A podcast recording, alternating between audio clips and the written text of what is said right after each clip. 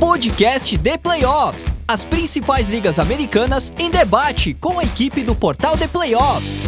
NFL, NBA, NHL e MLB. Podcast The Playoffs. O podcast dos esportes americanos está no ar.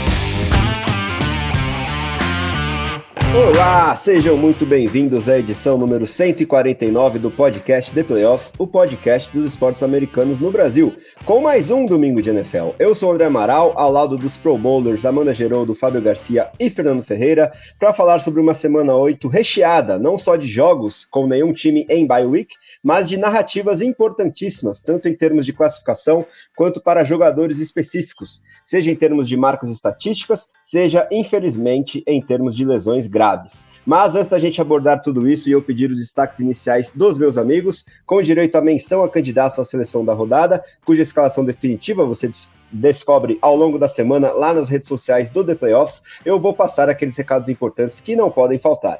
Lembrando, primeiramente, que esse episódio foi editado pelo estúdio WPcom, que trabalha com gravação, edição e produção de qualquer material de áudio que você pode imaginar, incluindo podcasts. Então, se você quiser tirar aí um projeto do papel, entre em contato com o dono da voz da nossa vinheta de abertura, nosso amigo Pique, pelo telefone ou WhatsApp.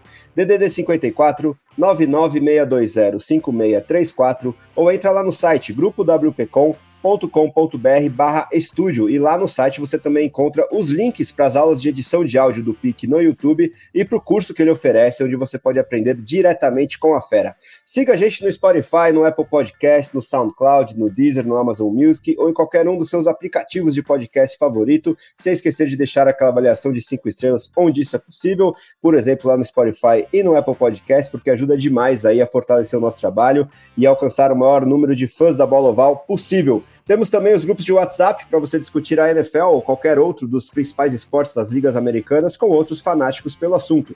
Então, se você quiser entrar em um ou mais desses grupos de NBA, MLB, NHL, além da nossa querida NFL, é só mandar uma mensagem para DDD 11 94666 8427. Dito isso, esclareço que apertamos o play assim que terminou o segundo horário de jogos do Domingão, com a análise do tão aguardado, só que não, Sunday Night Football que envolve o meu Chicago Bears, fechando o episódio de hoje. Peço um bom dia, boa tarde, boa noite dos meus companheiros, começando por ela, né, que está me atropelando sem dó na nossa liga de fantasy, passando o caminhão, mais de 220 pontos para cima do meu humilde time. Amanda Geroldo está bastante animada com o fantasy, levou um sustinho aí com os Ravens no último período, mas mais uma vitória fazendo com que essa AFC fique totalmente embolada e eu quero seu destaque inicial no programa de hoje, Amanda. Meu bom dia, boa tarde, boa noite para o nosso ouvinte. Boa noite para você, André. Um abraço para o Fábio, para o Fê. É, é, os Ravens me fizeram sofrer um pouquinho, né? Porque tudo é possível com, com aquele time. Eles são capazes de perder os jogos mais ganhados do mundo.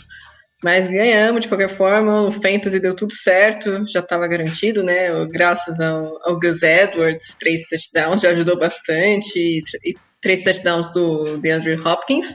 E puxando um pouco nesse gancho, meu destaque inicial vai para o nosso calouro Will Levis, que realmente parece que pode ser a solução da temporada, eu digo da temporada, porque no longo termo a gente já não fala, mas pelo menos dessa temporada pode ser a solução para o pro, uh, pro problema de quarterbacks do Tennessee Titans. Ele jogou muito bem, fez uma partida de estreia dos sonhos, quatro touchdowns, sendo três dele pro pro DeAndre Hopkins e os Titans, o torcedor do Titans deve estar animado, né? Porque quem sabe tem encontrado o, um franchise quarterback por aí. Ou quem sabe tem encontrado outro Mike White, né? Pois é, quem eu tenho certeza que está animado com o desempenho de estreia de Will Levis é ele que sempre acreditou no Projeto Maionese, apesar de ser rival de divisão dele na EFC Sul, meu amigo Fernando Ferreira nunca largou a mão de Will Levis. É ou não é, Fê? Seja bem-vindo novamente aqui ao nosso podcast Domingo de NFL com o seu destaque inicial de hoje. Pois é, né, André? Boa noite para você, boa noite para Amanda, boa noite para o Fábio.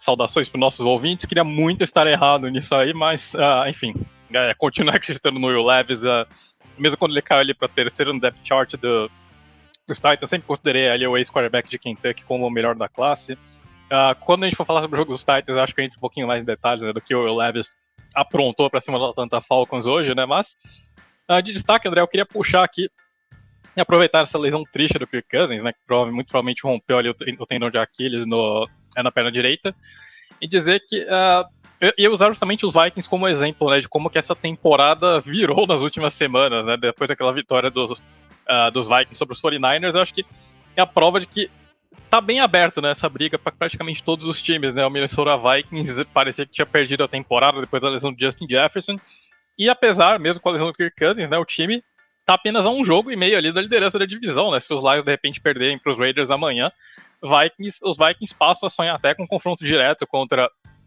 é, o rival ali pela liderança da NFC North, né? Então, é, a temporada acho que abriu bastante nas últimas semanas, né? O, próprios 49ers perderam a liderança da divisão para o Seattle Seahawks.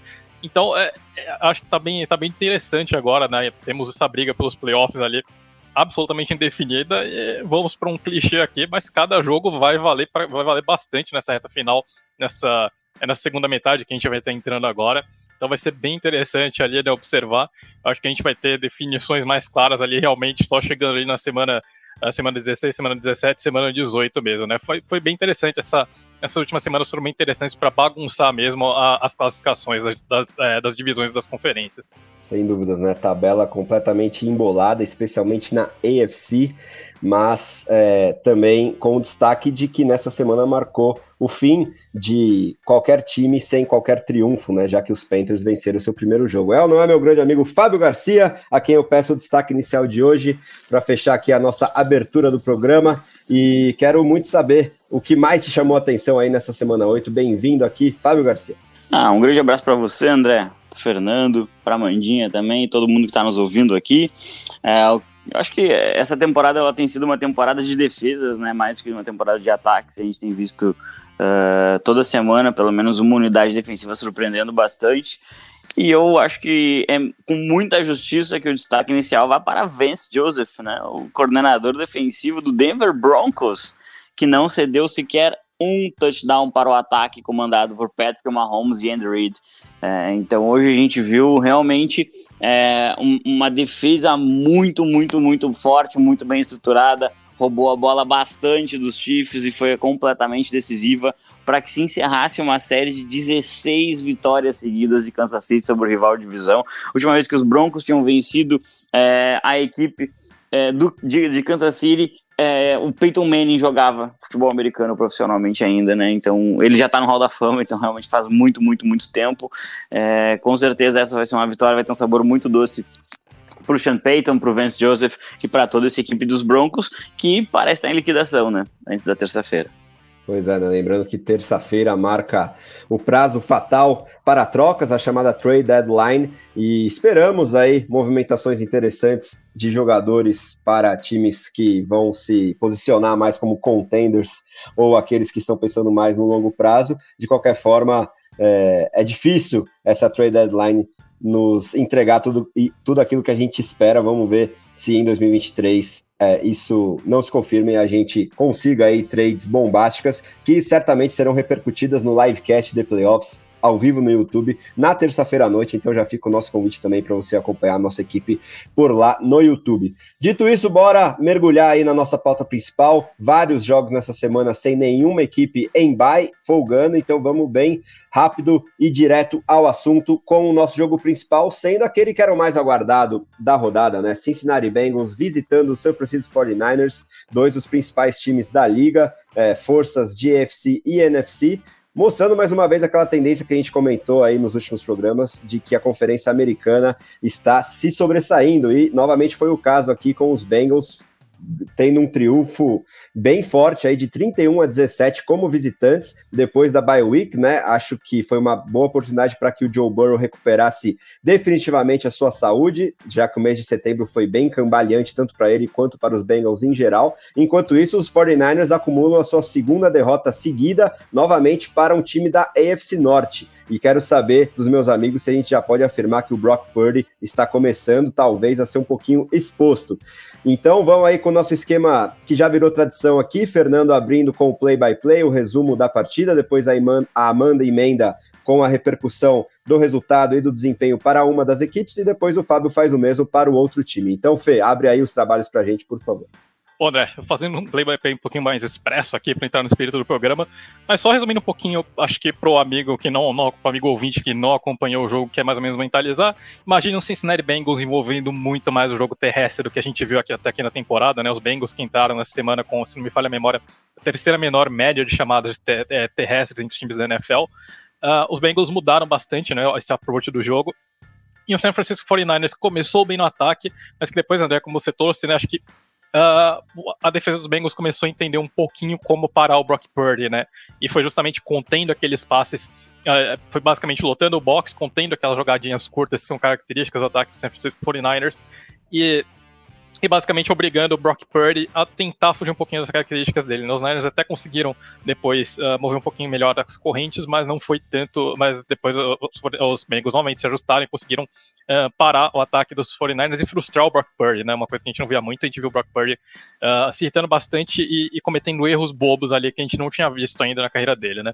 Mas sobre o jogo em si, André, depois de um, um train out, né, os 49ers abriram com um train out, os Bengals imediatamente responderam com um touchdown uh, do Tyler Boyd, e os, os, os 49ers não perderam tempo ali respondendo com o touchdown do Christian McCaffrey, né, que touchdown aí que igualou o recorde da NFL com 17 partidas consecutivas com pelo menos um touchdown aí pro running back é, do San Francisco 49ers. E a resposta também uh, foi, imediata, foi imediata ali com o Burrow completando um touchdown pro Ice, uh, Ice Ovas ali uh, e virando de novo para os Bengals, né.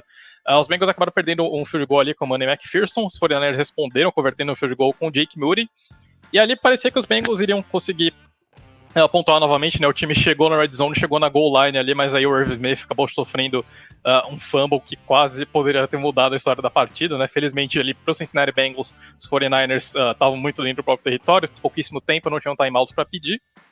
O time não conseguiu converter esse turnover, né? Só evitou de sofrer um touchdown. Na volta ali do, do intervalo, os Bengals conseguiram de novo, uh, conseguiram converter um field goal do McPherson, abriram 17 a 10 ali. E aí foi quando começou, de fato, a derreter o Brock Purdy, né, André? Então, até aquele momento, o ataque dos, dos Niners tinha começado bem, mas essa tática dos Bengals de uh, lotar uh, de lotar o box e tentar limitar ao máximo as corridas do, é, do Christian McCaffrey, tentar obrigar o Brock Purdy a resolver o passe, a resolver o jogo com o passe, né? Uh, for, basicamente forçando sempre descidas longas, começou a dar um pouquinho certo, né? E o Brock Purdy começa, é, comete um absolutamente uma, lança uma interceptação absolutamente evitável ali pro, é, pro Jermaine Pratt é, é, matando uma situação de goal line para os 49ers, né? Então o time acaba perdendo uma chance de ouro de pontuar. E, são, e acho que foram esse, essa sequência de quatro drives que muda totalmente o rumo da partida, né? Um jogo equilibrado, de uma posse de bola. E aí uh, os Niners conseguem forçar um train out do, uh, do Cincinnati Bengals para diminuir um pouquinho o estrago. Mas logo no drive seguinte, na primeira jogada, Brock Purdy força um passe absolutamente é, enfim, que foge das características dele ali pelo meio do campo. O Logan você consegue a interceptação, coloca o Cincinnati Bengals já dentro da red, já dentro da red zone. Aí dessa vez os, os Bengals não perdoam. O Joe Burrow encontra o Jamar Chase ali no end zone, né? O Chase agora dando um mortal até. Uh, e aí os, os, Bengals abrem duas posses de bola, né? E aí basicamente foi o momento que o Cincinnati Bengals assumiu o controle do jogo, né? Os Niners até tentaram alguns ajustes, né? O time passou a entrar com, uh, com entrou personnel jogando com dois tight ends e o time conseguiu mover a bola um pouquinho melhor assim, né? O Purdy conectando principalmente com o George Kittle, né? Confundindo um pouquinho a defesa dos Bengals aí, que não sabia se vinha corrida ou se vinha passe. Brock Purdy sabendo utilizar muito bem os seus tight ends. E aí o time é, aí os 49ers conseguem diminuir com o touchdown do Christian McCaffrey, mas a resposta ali do Cincinnati Bengals para cravar o punhal no, no coração do, dos 49ers é imediata. O John Mixon anota um touchdown numa corrida curta. E aí, no, é, no, no último drive ali, é, que acabam os 49ers têm no desespero ali precisando reverter duas posses de bola. Brock Purdy sofre dois turnovers no mesmo drive, né? No primeiro, uma interceptação de novo, né? Num lance totalmente displicente do quarterback dos 49ers, que ele acaba sendo salvo por um, um, um roughing the passer aí do, do DJ Reader, né? Que deu um, um sack um pouquinho abaixo da, da linha da cintura ali do quarterback dos 49ers. Mas logo no lance seguinte ali, foi quase de imediato, o Brock Purdy sofre um strip sack do Trey Hendrickson e aí a partida acaba de vez, né? Os Bengals só queimam, só queimam o cronômetro, a bola ainda volta uma vez para os 49ers, mas absolutamente sem tempo para nada, né? Então, um jogo que acho que, de fato, a gente viu um pouquinho dos 49ers derretendo e o Cincinnati Bengals começando a engrenar. A segunda metade da temporada é quando esse time realmente pega no tranco na NFL. Vou aproveitar aqui para falar um pouco de, dos 49ers, né? Porque eles vêm com uma sequência de três derrotas seguidas, né? Perderam para os Browns, aquela defesa fortíssima de Cleveland. Depois perderam para os Vikings no último Monday Night Football. com perderam do, do chamado Primetime Cousins, né? O, os números maravilhosos de Kirk Cousins quando ele, ele joga em Primetime. E perderam agora do, do Cincinnati Bengals. É, assim, ao meu ver também, isso demonstra um pouco que é, os 49ers não são aquela máquina que a gente achava que era, talvez até justamente por essa questão de contraste de AFC, NFC. É, pegou duas defesas bem arrumadas, né, da AFC Norte, então Cleveland Browns e Cincinnati Bengals, e demonstrou dificuldades. E uma coisa que que dá para perceber, principalmente agora, nesse início de temporada, é justamente essa questão de precisar envolver mais o George Kittle no jogo, porque quando o Brock Purdy estourou no ano passado, ele estourou também, além das armas que, o, que os 49ers têm à disposição, ele estourou também passando mais a bola para o George Kittle, que é um excelente tight end, mas não vem sendo tão acionado nessa temporada. Aí pode ter N justificativas, ai, porque precisa de alguém para bloquear mais. Mas se você deixar seu ataque é, unilateral dependendo só do Christian McCaffrey, isso fica um pouco previsível para a defesa. Então, o que, que as defesas fazem? Como foi o caso dos Bengals nesse jogo, eles vão lotar o box. Aí não consegue correr, vai ficar em, em terceiras longas. E isso vai prejudicar o, o, andamento do time, porque não é sempre que, você, que a seu, sua equipe vai ficar convertendo terceira para 7, terceira para 10, principalmente quando você está jogando contra uma defesa forte, que é o caso da defesa do, dos Bengals, caso da defesa dos Browns e defesa de muitos times por aí. Então, são, é, o Kyle Shannon vai precisar fazer esses ajustes, vai precisar ter alternativas ao Christian McCaffrey, tudo bem que com o retorno do Debo Samuel, o ataque também vai ficar mais dinâmico. O próprio Christian McCaffrey estava lidando com lesões, o left tackle também estava com lesão. Então, isso pode estar trabalhando o desempenho ofensivo do time. Mas, é, de novo, é, são ajustes que podem ser feitos agora, porque quando eles forem enfrentar um Cincinnati Bengals ou um Kansas City Chiefs lá no Super Bowl, vamos só supondo. Esses ajustes já vão precisar estar feitos, né?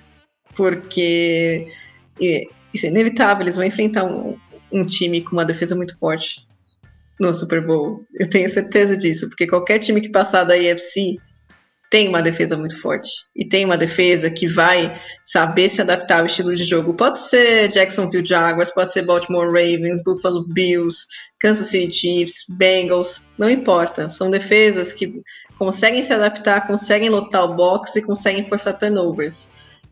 E se o Brock Purdy não colocar a cabeça no lugar com isso, mil desculpas, não vai conseguir levar, os 49ers mais longe do que já levou. É, e assim, e os 49ers não podem deixar essa, essas derrotas derrubarem o time e acabarem com a moral da equipe, né? Porque agora eles já foram ultrapassados pelo Seattle Seahawks. Só que o Seattle Seahawks tem um time bom, eu gosto do time do Seahawks. Mas não tem o mesmo talento que os 49ers têm, não tem o mesmo potencial dos 49ers. Então, precisa colocar a cabeça no lugar, voltar a ganhar jogos, voltar a ter um ataque consistente para ganhar a conferência.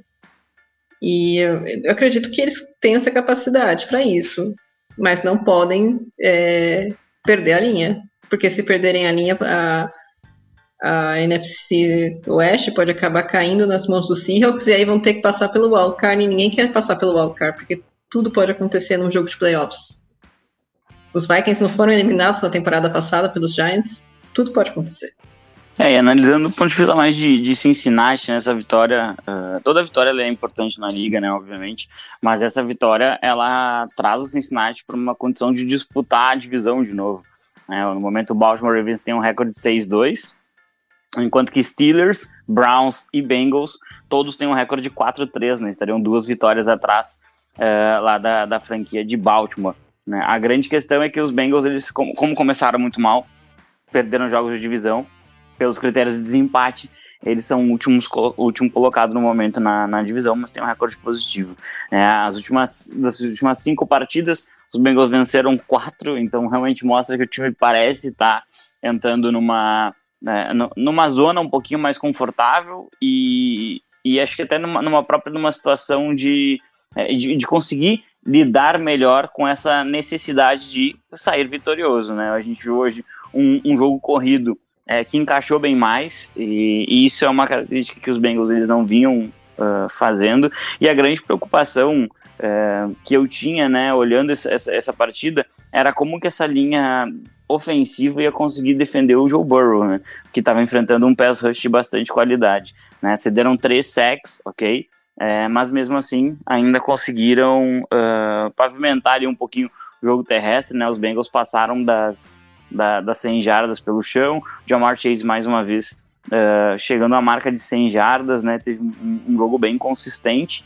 Né, e o time começa a dar cara de ser um pouquinho mais Cincinnati Bengals, é, aproveitando bastante os erros dos adversários. Né? Hoje o Brock Purdy é, como, como já foi mencionado, acabou é, errando bastante, são duas interceptações e, o, e os Bengals fizeram uh, os, os 49ers pagarem bem caro por isso. Né? E aí, por uma questão de um hábito, eu, eu vou repetir aqui uma, um ponto que eu sempre falo sobre os Cincinnati Bengals, que é a capacidade do Luan Narumo ajustar uma defesa para que ela não, não ceda mais pontos no segundo tempo do que no primeiro.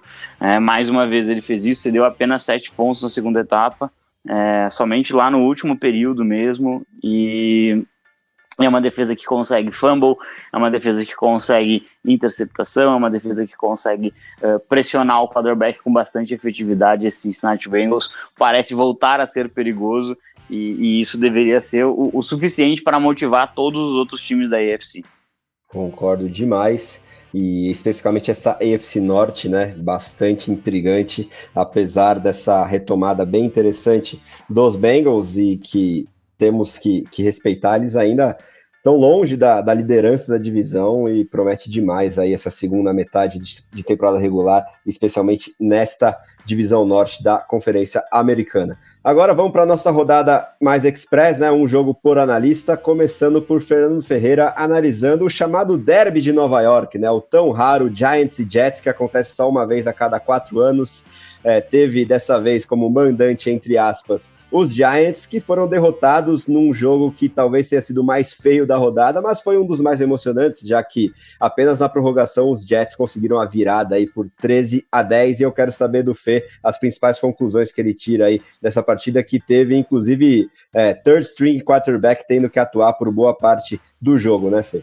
Pois é, André, a minha, a minha primeira conclusão sobre esse jogo é que eu mereci um adicional de insalubridade por ter acompanhado né, ter que comentar essa tragédia que foi Giants e Jets, né? Mas enfim, como você destacou, André, acho que os três minutos compensaram tudo que faltou. Os três minutos finais do jogo condensaram tudo o que faltou de emoção ali nos, uh, nos, nos 57 anteriores ali. Nos três minutos finais da, da regulamentação ali compensaram tudo que faltou nos 57 iniciais ali. Mas acho que foi um jogo nem do que a gente esperava, André. Eram duas defesas fortes, dois ataques absolutamente anêmicos ali.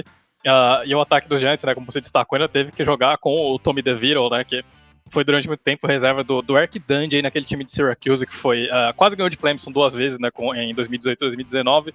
Tommy DeVito era reserva daquele time, depois passou um ano como titular, e depois foi para Illinois, mas foi um cara que nunca se destacou no college, né, então não era de se esperar que ele fizesse grandes coisas na NFL, o que de fato não aconteceu, né, pelo contrário, os Giants passaram a maior parte do tempo ali, entrando no espírito de college football, jogando como uma escola ali da, das Forças Armadas Americanas, né? Lembrando bastante Army, Air Force, Navy, jogando só nas corridas, né? Os Giants não passaram a bola no segundo tempo do jogo. O time foi basicamente só na base da triple option ali. Não deu tão certo assim também, né? Porque os Giants quase não pontuaram. Mas enfim, sobre o jogo, tem muito pouco do que falar até os três minutos finais, né? O jogo começa daquele jeito com o Zach Wilson sofrendo strip sack e cedendo, e os Giants aproveitam ali na red zone, não avançam uma jarda, mas conseguem um field goal do Graham Gano, e aliás, né, acho que foi o único, é, foi o único chute de fato que o, o Graham Gano acertou na partida. Uh, depois de uma troca, uma eterna troca de punts ali, uh, o, o Zach Wilson ele faz um check down pro Bruce Hall e o Bruce Hall liga os motores ali, sai passando por cima da defesa dos Giants, consegue anotar um touchdown de 50 jardas.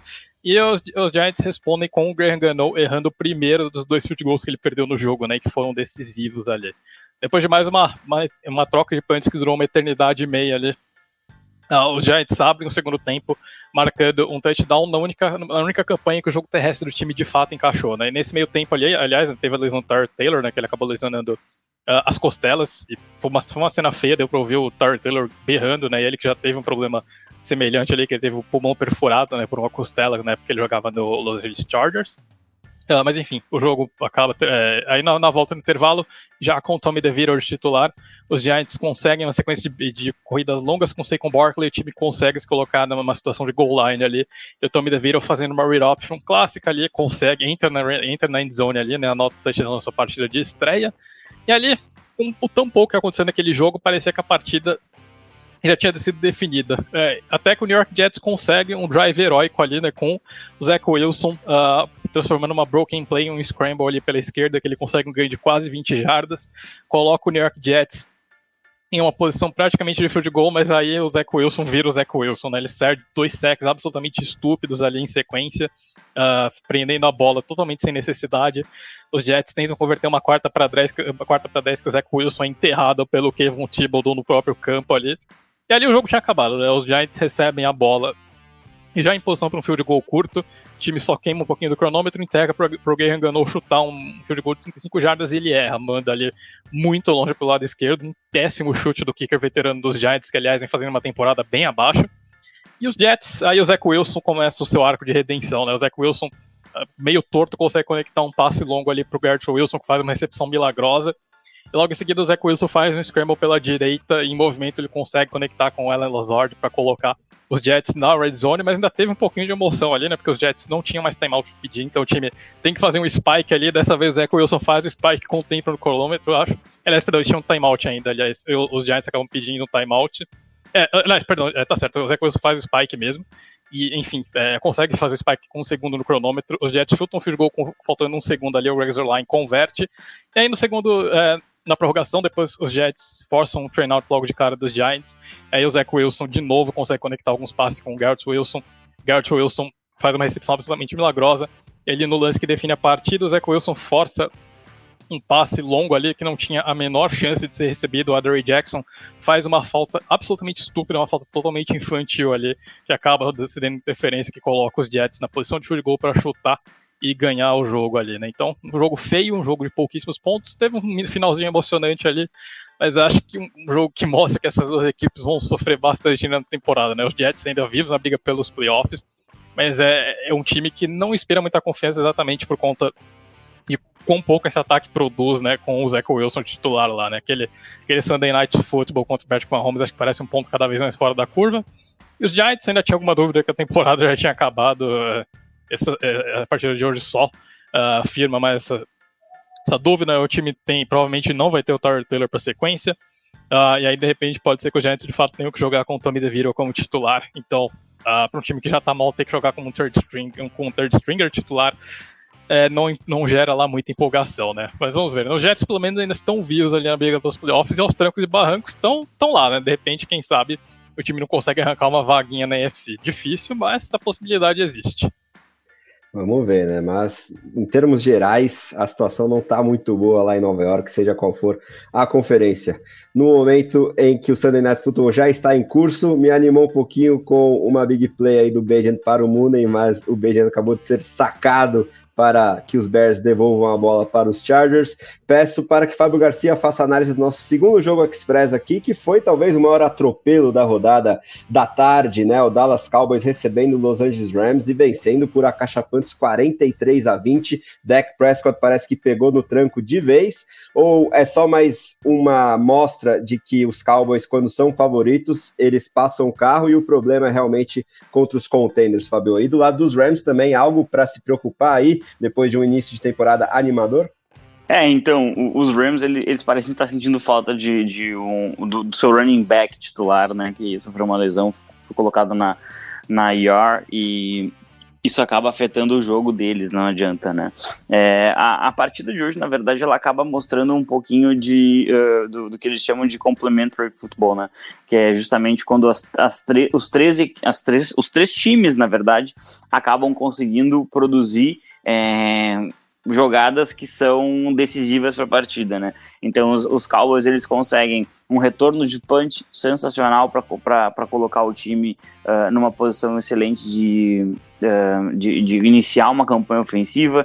Uh, no, na defesa o, o, Blend conseguiu uma pick six, né? Então o segundo TD dos Cowboys ele vem num passe horroroso do Matt Stafford, né? Que tem problemas graves com interceptação e e acabou se machucando no jogo de hoje também. Hoje foi um dia bem, bem complicado para quarterbacks, né? Uh, o, o, Matt Stafford ele acabou uh, lançando uma interceptação bem feia que, que a defesa dos Cowboys uh, puniu com um touchdown. E, e na verdade aconteceram tantas coisas negativas em sequência para os Rams que eles nunca conseguiram se recuperar, né? Os Cowboys eles abrem um 7 a 0 logo na primeira campanha a gente vê os, os, os, Rams descontarem com um field goal. Até é, eu acho que foi um drive aí que, que daria para reclamar bastante na, na, terceira descida ali. O Cooper Cup acaba sendo bem puxado pela camisa, a arbitragem não marcou.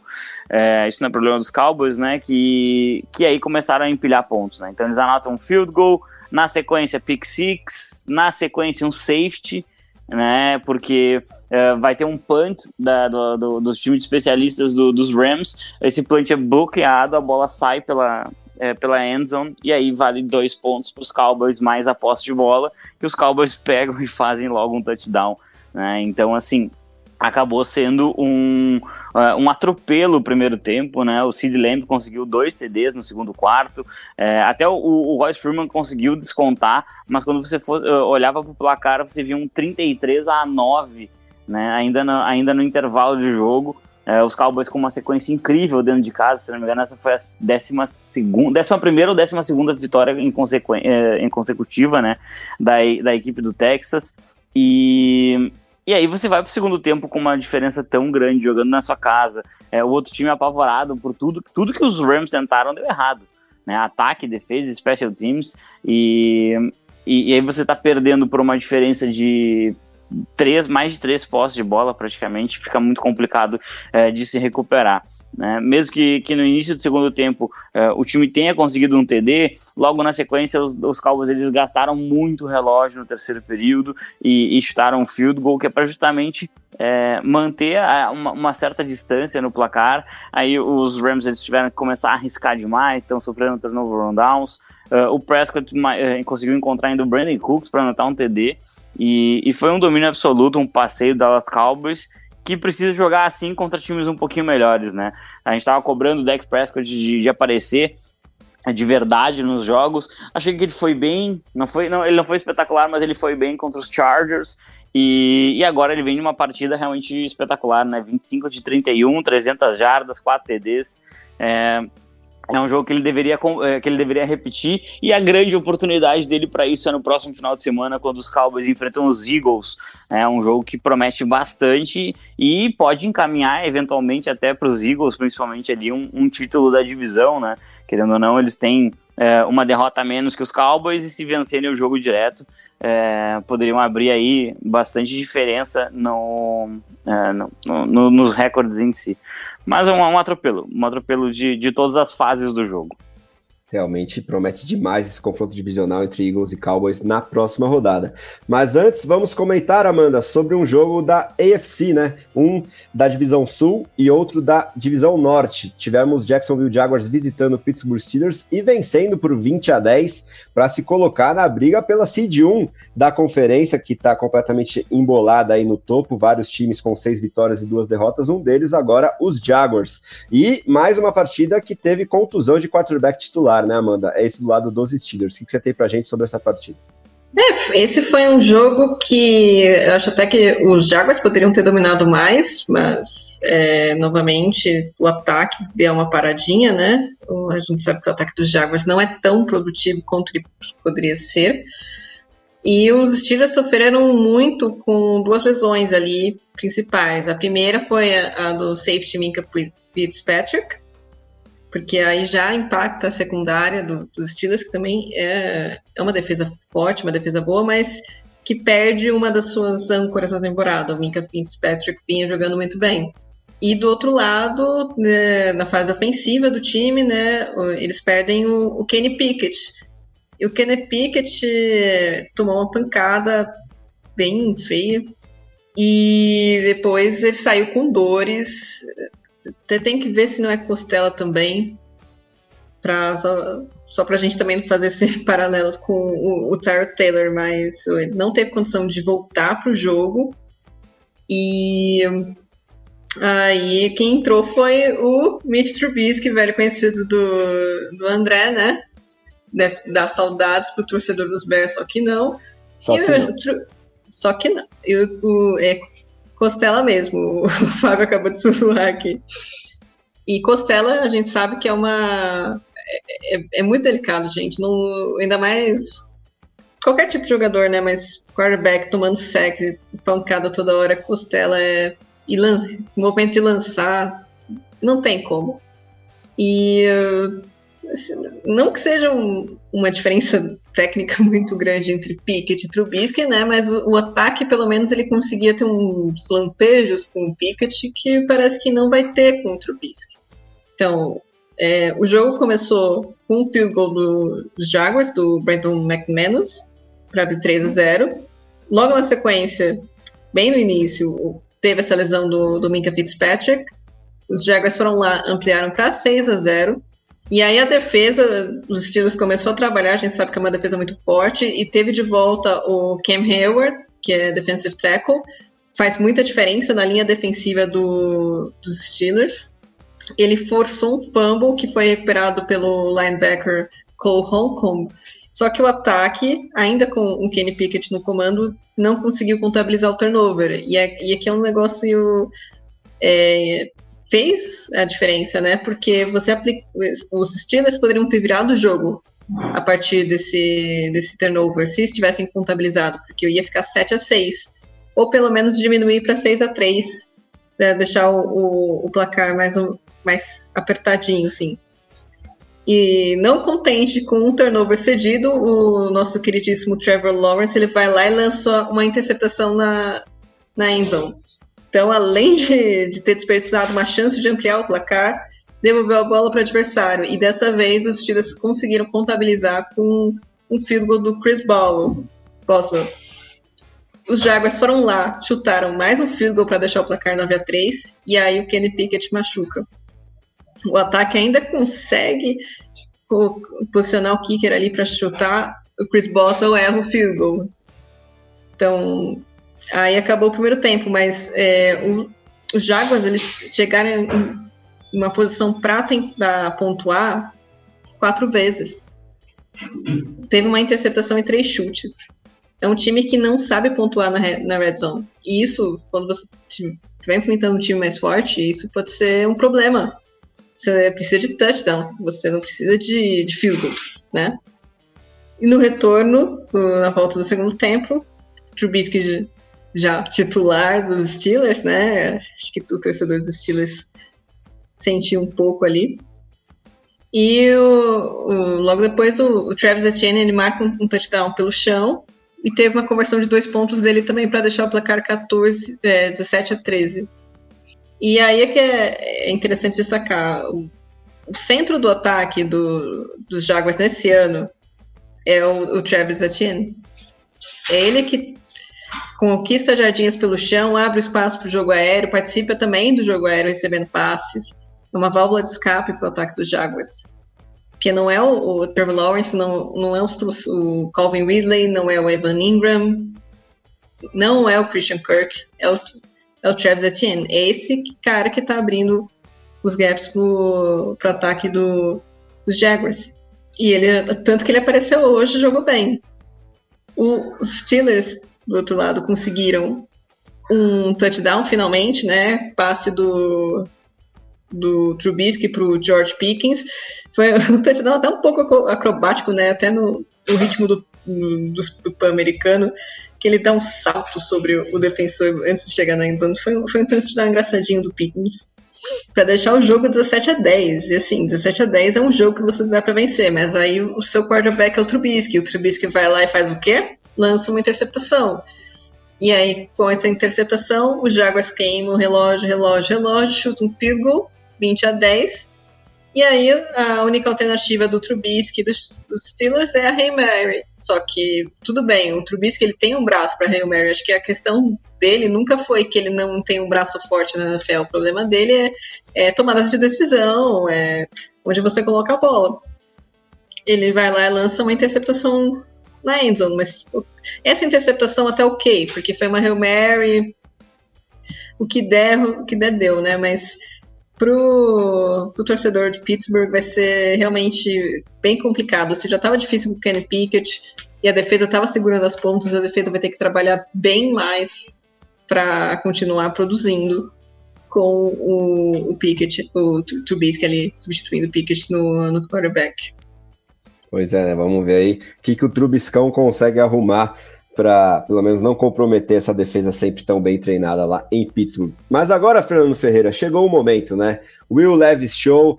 É, o palco é todo seu para falar sobre o nosso senhor Maionese, que é candidatíssimo à nossa seleção da rodada, depois de estrear como profissional com quatro touchdowns lançados, é, muitos passes em profundidade. Quero saber se também alguns rookie mistakes ou foi completamente sem defeitos essa estreia. E do outro lado, um Atlanta Falcons aí que já dá para afirmar que trocou de quarterback titular ou ainda é cedo? 28 a 23 para os Titans jogando em casa para cima dos Falcons, Fê.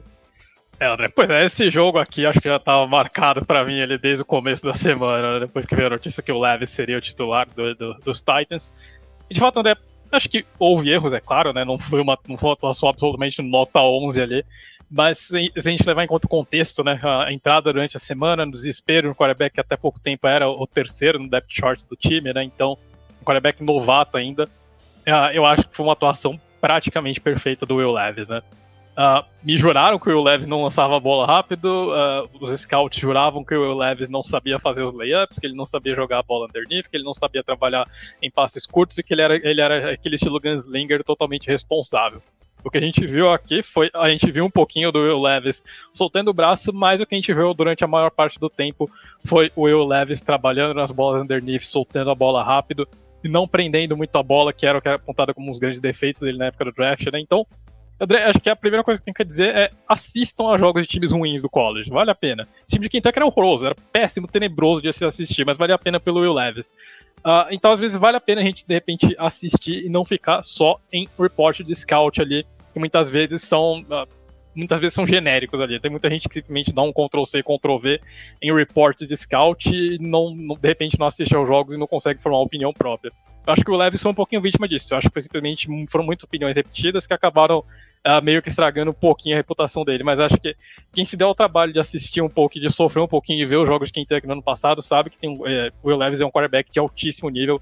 Quarterback que jogou no, no, no, ataque pro style lá em Kentucky, quarterback que não tinha absolutamente nenhum talento em termos de linha ofensiva ou de skill positions, e que ainda assim conseguiu transformar esse time em uma campanha, uma campanha positiva ali. No único jogo que os, os Wildcats fizeram sem o Will Levis no ano passado, o time saiu zerado, que foi no, no é, na Bowl Season contra a Iowa, né? Então, eu acho que os sinais estavam lá. Uh, tá, tudo bem, é um jogo só, enfim, pode ser que o Levis derreta por completo na próxima semana, mas vou aproveitar o momento aqui, né? Uh, e sobre o jogo, André, uh, durante a semana, né, houve comentários ali que de repente a Malik Willis pudesse dividir alguns snaps. E de fato aconteceu ali logo no começo do jogo, né, no primeiro drive ofensivo dos, é, dos Titans, o Malik Willis entra e sabe faz o que ele sabe fazer de melhor, que é perder um snap. Né? Ele sofre um fumble absolutamente lamentável ali, uh, que os Falcons acabam recuperando e basicamente isso foi, foi, foi 50% da participação do Malik Willis no jogo, né? Uh, depois disso, o, as chaves do ataque passam totalmente pro Will Levis, e aí, de fato, né, André, começa, como você disse, o show do quarterback novato do Tennessee Titans, né? Só abrindo parênteses, os Titans tinham entrado nesse jogo com incríveis dois touchdowns lançados, o Will dobrou esse total, terminou com quatro na partida. Então, eu acho que ligou, virou a chave do ataque do, dos Titans. Né? Os Titans precisavam desse elemento explosivo que o Ryan Tannehill, eu acho que nessa altura da carreira, uh, não consegue mais entregar. E aí, André, acho que tudo é mérito também dos Titans, tá? Tudo funcionou. A linha ofensiva fez o melhor jogo deles em toda a temporada o Derrick Henry acordou, fez uma partidaça, né? E o DeAndre Hopkins carbonizou a secundária do Atlanta Falcons, né? O tempo inteiro. Lembrou aquele prime DeAndre Hopkins do, do, do rival de divisão Houston Texans ali, né? O tempo inteiro o Hopkins estava aparecendo livre ali, né? Então, o, basicamente, os Titans dominaram a partida durante, principalmente no primeiro tempo, né? Uh, o time já abriu 14 a 3 logo de cara, com dois touchdowns belíssimos do Will Levis, né? O primeiro touchdown de 47 jardas para o DeAndre Hopkins, que o Will Levis solta o braço, a bola cai macia ali no, no colo do DeAndre Hopkins. Um segundo um touchdown um pouquinho mais curto ali do, do Levis pro Hopkins, mas os Titans viram ganhando, né? E aí, André, como você destacou, mudança de quarterback na Atlanta Falcons, né? Uh, o Desmond Reader acaba sendo trocado ali pelo Taylor Heineck para iniciar a segunda etapa. Uh, o Reader chegou a ser avaliado no protocolo de concussão, mas a, a, substituição aconteceu por opção do Arthur Smith, não foi por conta disso. Uh, o Reader foi liberado imediatamente, inclusive, da, da, da, do protocolo de concussão. E aí, uh, os, os, o ataque dos Falcons começa a funcionar um pouquinho melhor com o Taylor Heineken, né? A gente sabe que o Taylor Heineken não é um quarterback mais brilhante, mas ele é um cara que não tem medo de arriscar. E foi o que ele fez nessa partida, né? O Heineken arriscou bastante passes, ele tentou colocar a bola nas mãos do Drake London. Ele tem noção que tem tem playmakers nesse ataque que conseguem criar uh, situações. E o, o tentou uh, fazer um pouquinho disso, né? Aí o ataque dos Falcons consegue anotar dois field goals em sequência ali para deixar vantagem em uma posse, mas aí o, o, de novo né, vem o show do Will Levis, ele anota um, uh, acerta um passe de mais de 60 jardas pro DeAndre Hopkins, que é, é espetacular ali, né? Um passe que a bola cai macia no colo do DeAndre Hopkins, né? E aquela, aquilo que a gente sempre fala de acertar o recebedor no stride, né? O Hopkins ele não faz qualquer tipo de ajuste na rota, ele simplesmente ele estica o braço, a bola cai no colo dele, ele segue reto para endzone, né? Então, de novo, né, o Will Levis mostrando que tem que uma das espirais e uma das lançamentos mais bonitos aí da, dessa classe do draft, de fato, é ele faz sem esforço algum, né? A bola, vai, a bola sai macia e fácil da mão dele. Não é um quarterback espetacular, de fato. Acho que os Titans acertaram muito nessa escolha de, de segunda rodada ali. Aí os, os Falcons finalmente conseguem encontrar a endzone ali, né, numa jogada que começa numa big play do Taylor Heine, que ele força um passe pro Cadarrell Rod ali, né? Ele consegue ganhar da defesa, quebra uns tackles e coloca os Titans em posição. E aí o Bijan Robinson, semana 8 da NFL, anota o primeiro, finalmente, o primeiro touchdown corrido da carreira dele, né? Numa corrida por fora do tackle ali pelo lado esquerdo. Mas aí a Will Levis trata de jogar a água, água fria ali nesse, nesse Atlanta Falcons que ameaçava pegar fogo, né? O, Uh, o Will Levis um pouco é, totalmente off-platform, né? Aquele arremesso que ele está totalmente desequilibrado. Ele simplesmente solta o braço e conecta um, um touchdown sensacional para o Nick Westbrook e Kenya uh, no canto da endzone ali. E aí basicamente mata o jogo pra, a favor do Tennessee Titans, né? Então, uma partidaça ali, os Falcons respondem com um touchdown, mas aí já era, já era tarde demais, né? Os Falcons não tinham como reverter duas postas em tão pouco tempo. Então, um show do, do quarterback novato dos Titans, um quarterback que mostrou uma maturidade muito grande, que acho que respondeu algumas dúvidas que havia sobre ele na época do draft, né? E André, não sei, uh, guias de viagem americanos aí estão me indicando uh, que parece que tem um trem que sai de Nashville rumo a New Orleans no ano que vem ali, mas vamos observar se é de fato, se essa, se essa opção se confirma ou não. Aí sim, hein? Gostei do tease aí no final do comentário do nosso guru Fernando Ferreira, sempre com opiniões um pouquinho fora do, do popular, né, do padrão, mas que geralmente se confirmam como bem acertadas. Ah, André, só mais uma coisa aqui que faltou, é, era para ter sido cinco touchdowns, tá? Mas o Tigozinho, o Conco, ele sofre um é, é, citando um o Romulo né? Mendonça aqui, sofre um drop miserável ali na, no final do primeiro tempo. Ah, já tava pensando na dancinha da comemoração e só deixou a bola cair, mas ele tava enfim, o Will Levis coloca um passe é, pro completamente livre, ele provavelmente teria corrido dado duas voltas no campo ali se ele não tivesse sofrido o drop, né? Então, era para ter sido cinco touchdowns e provavelmente 300 jardas aí pro Will Levis nessa partida. É, bota miserável nisso que o drop foi bem feio mesmo. Agora, Fábio, vamos falar sobre um confronto divisional que confirma aí a paternidade de Tua Tagovailoa para com o New England Patriots, mais uma vitória comandada por ele do Miami Dolphins para cima do rival de divisão, dessa vez jogando em casa 31 a 17 com alguma tranquilidade, né? E os Dolphins aí se consolidando nas cabeças da conferência. Enquanto isso, os Patriots, depois de algumas demonstrações de vitalidade ali, de reação é, na tabela, com ah, umas vitórias arrancadas aqui e ali, voltou à realidade depois dessa partida, Fábio? Olha, Andrezinho, esse jogo ele colocou um, um, time que tem um dos melhores recordes da AFC, né, o Miami Dolphins, que inclusive deve estar bem feliz com a derrota do, do Kansas City Chiefs, né, porque agora eles se enfrentam em Frankfurt no próximo domingo e, e vai valer first seed, né, esse jogo. Esse jogo é absolutamente vital para as duas equipes. É, e do outro lado, o New England Patriots, que no momento é o time com o pior recorde da conferência. Né? Ninguém, ninguém venceu menos que o New England Patriots na Conferência Americana. É, o jogo ele começou bastante dominado por defesas, tá? As duas defesas, na verdade, né? A gente sabe que, que os Dolphins têm um ataque bem explosivo, é, mas as primeiras duas posses foram frustradas pela defesa dos Patriots, a segunda, inclusive, numa interceptação do Tua, é, que, que, às vezes ele acaba expondo um pouquinho mais a bola do que deveria. E, e aí o Mac Jones encontrou o Bourne, né, o Kendrick Bourne, para fazer o, o, primeiro touchdown do jogo, e parecia que a gente realmente ia ter um jogo, né? Ia ter um jogo bem disputado ali, é, mas aí o, o, realmente aparece o o ataque explosivo que os Dolphins têm, né? A Tyreek Hill recebe um passe longo, né? Não foi um, uma bola que ele recebeu e correu, ele realmente, quando ele pega a bola, já tá dentro da end zone, mais de 40 jardas, e logo na sequência o Tua encontra também o Cedric Wilson para virar o jogo. É, e aí a gente começa a ver, né, quando, quando, quando a gente vê uma situação de 14 a 7, é, geralmente nesses momentos os piores jogadores se manifestam, né? Mac Jones fez questão de confirmar a regra e lançou uma interceptação bastante desnecessária no, no finalzinho do primeiro tempo, que gerou um field goal para dar duas postas de vantagem lá para o Miami Dolphins. Né? No segundo tempo, uh, basicamente a gente viu uh, os Dolphins administrarem bem a vantagem e no único momento em que os Patriots uh, descontaram, né, reduziram para para sete pontos a diferença no TD do Juju Smith-Schuster. Logo na sequência, Miami encontrou lá o, o Jalen Waddle, né, para fazer o, o, touchdown que sacramentou a vitória 31 a 17, é, de duas equipes bem distantes. Né? Os Patriots claramente estão sofrendo com, com a falta de, de, de, da qualidade de alguns jogadores que estão que estão machucados. É, hoje, nenhum recebedor de New England passou das 36 jardas. É, então, ninguém recebeu mais do que 3, 36 jardas. É muito pouco. É realmente muito, muito, muito pouco.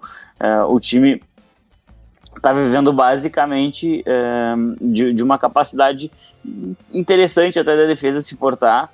É, mas o, o, ataque de New England é um ataque realmente muito, muito, muito fraco. É, a gente vê que ninguém passou das 40 jardas hoje para esse time de, de, New England, né? O, o, o Ramon Stevenson correu para 39. Se juntar é, jardas totais de um jogador, ele foi o líder com 50, é, o que é assustador para um ataque que deveria ter que ser explosivo é, para combater uma, um, um, um, ataque que também é explosivo do outro lado, né? E a gente viu o Tua lançando para mais de 300 jardas mais uma vez. É, o jogo terrestre dos Dolphins ficou devendo um pouquinho no dia de hoje. É, o time acho que está sentindo um pouquinho da falta do, do, do Devon Shane, é, mas aí ele compensa com dois recebedores acima das 100 jardas e, e, muito, muito, muito dinamismo desses jogadores. Eu acho que a grande notícia da partida é o retorno de Jalen Ramsey, né? Fez o primeiro jogo dele na temporada, conseguiu uma interceptação, então realmente retornou, né? O, o Jalen Ramsey é, e uma defesa que jogou melhor do que um, a defesa dos Dolphins vem jogando de vez em quando. A defesa dos Dolphins eu acho ela muito inconstante durante os jogos, né? Então, às vezes, tem drives maravilhosos e drives, drives absolutamente terríveis, né? E eu acho que ela, ela começa a dar umas demonstrações de que é, tem um pouquinho de rosto de Vic Fangio acontecendo.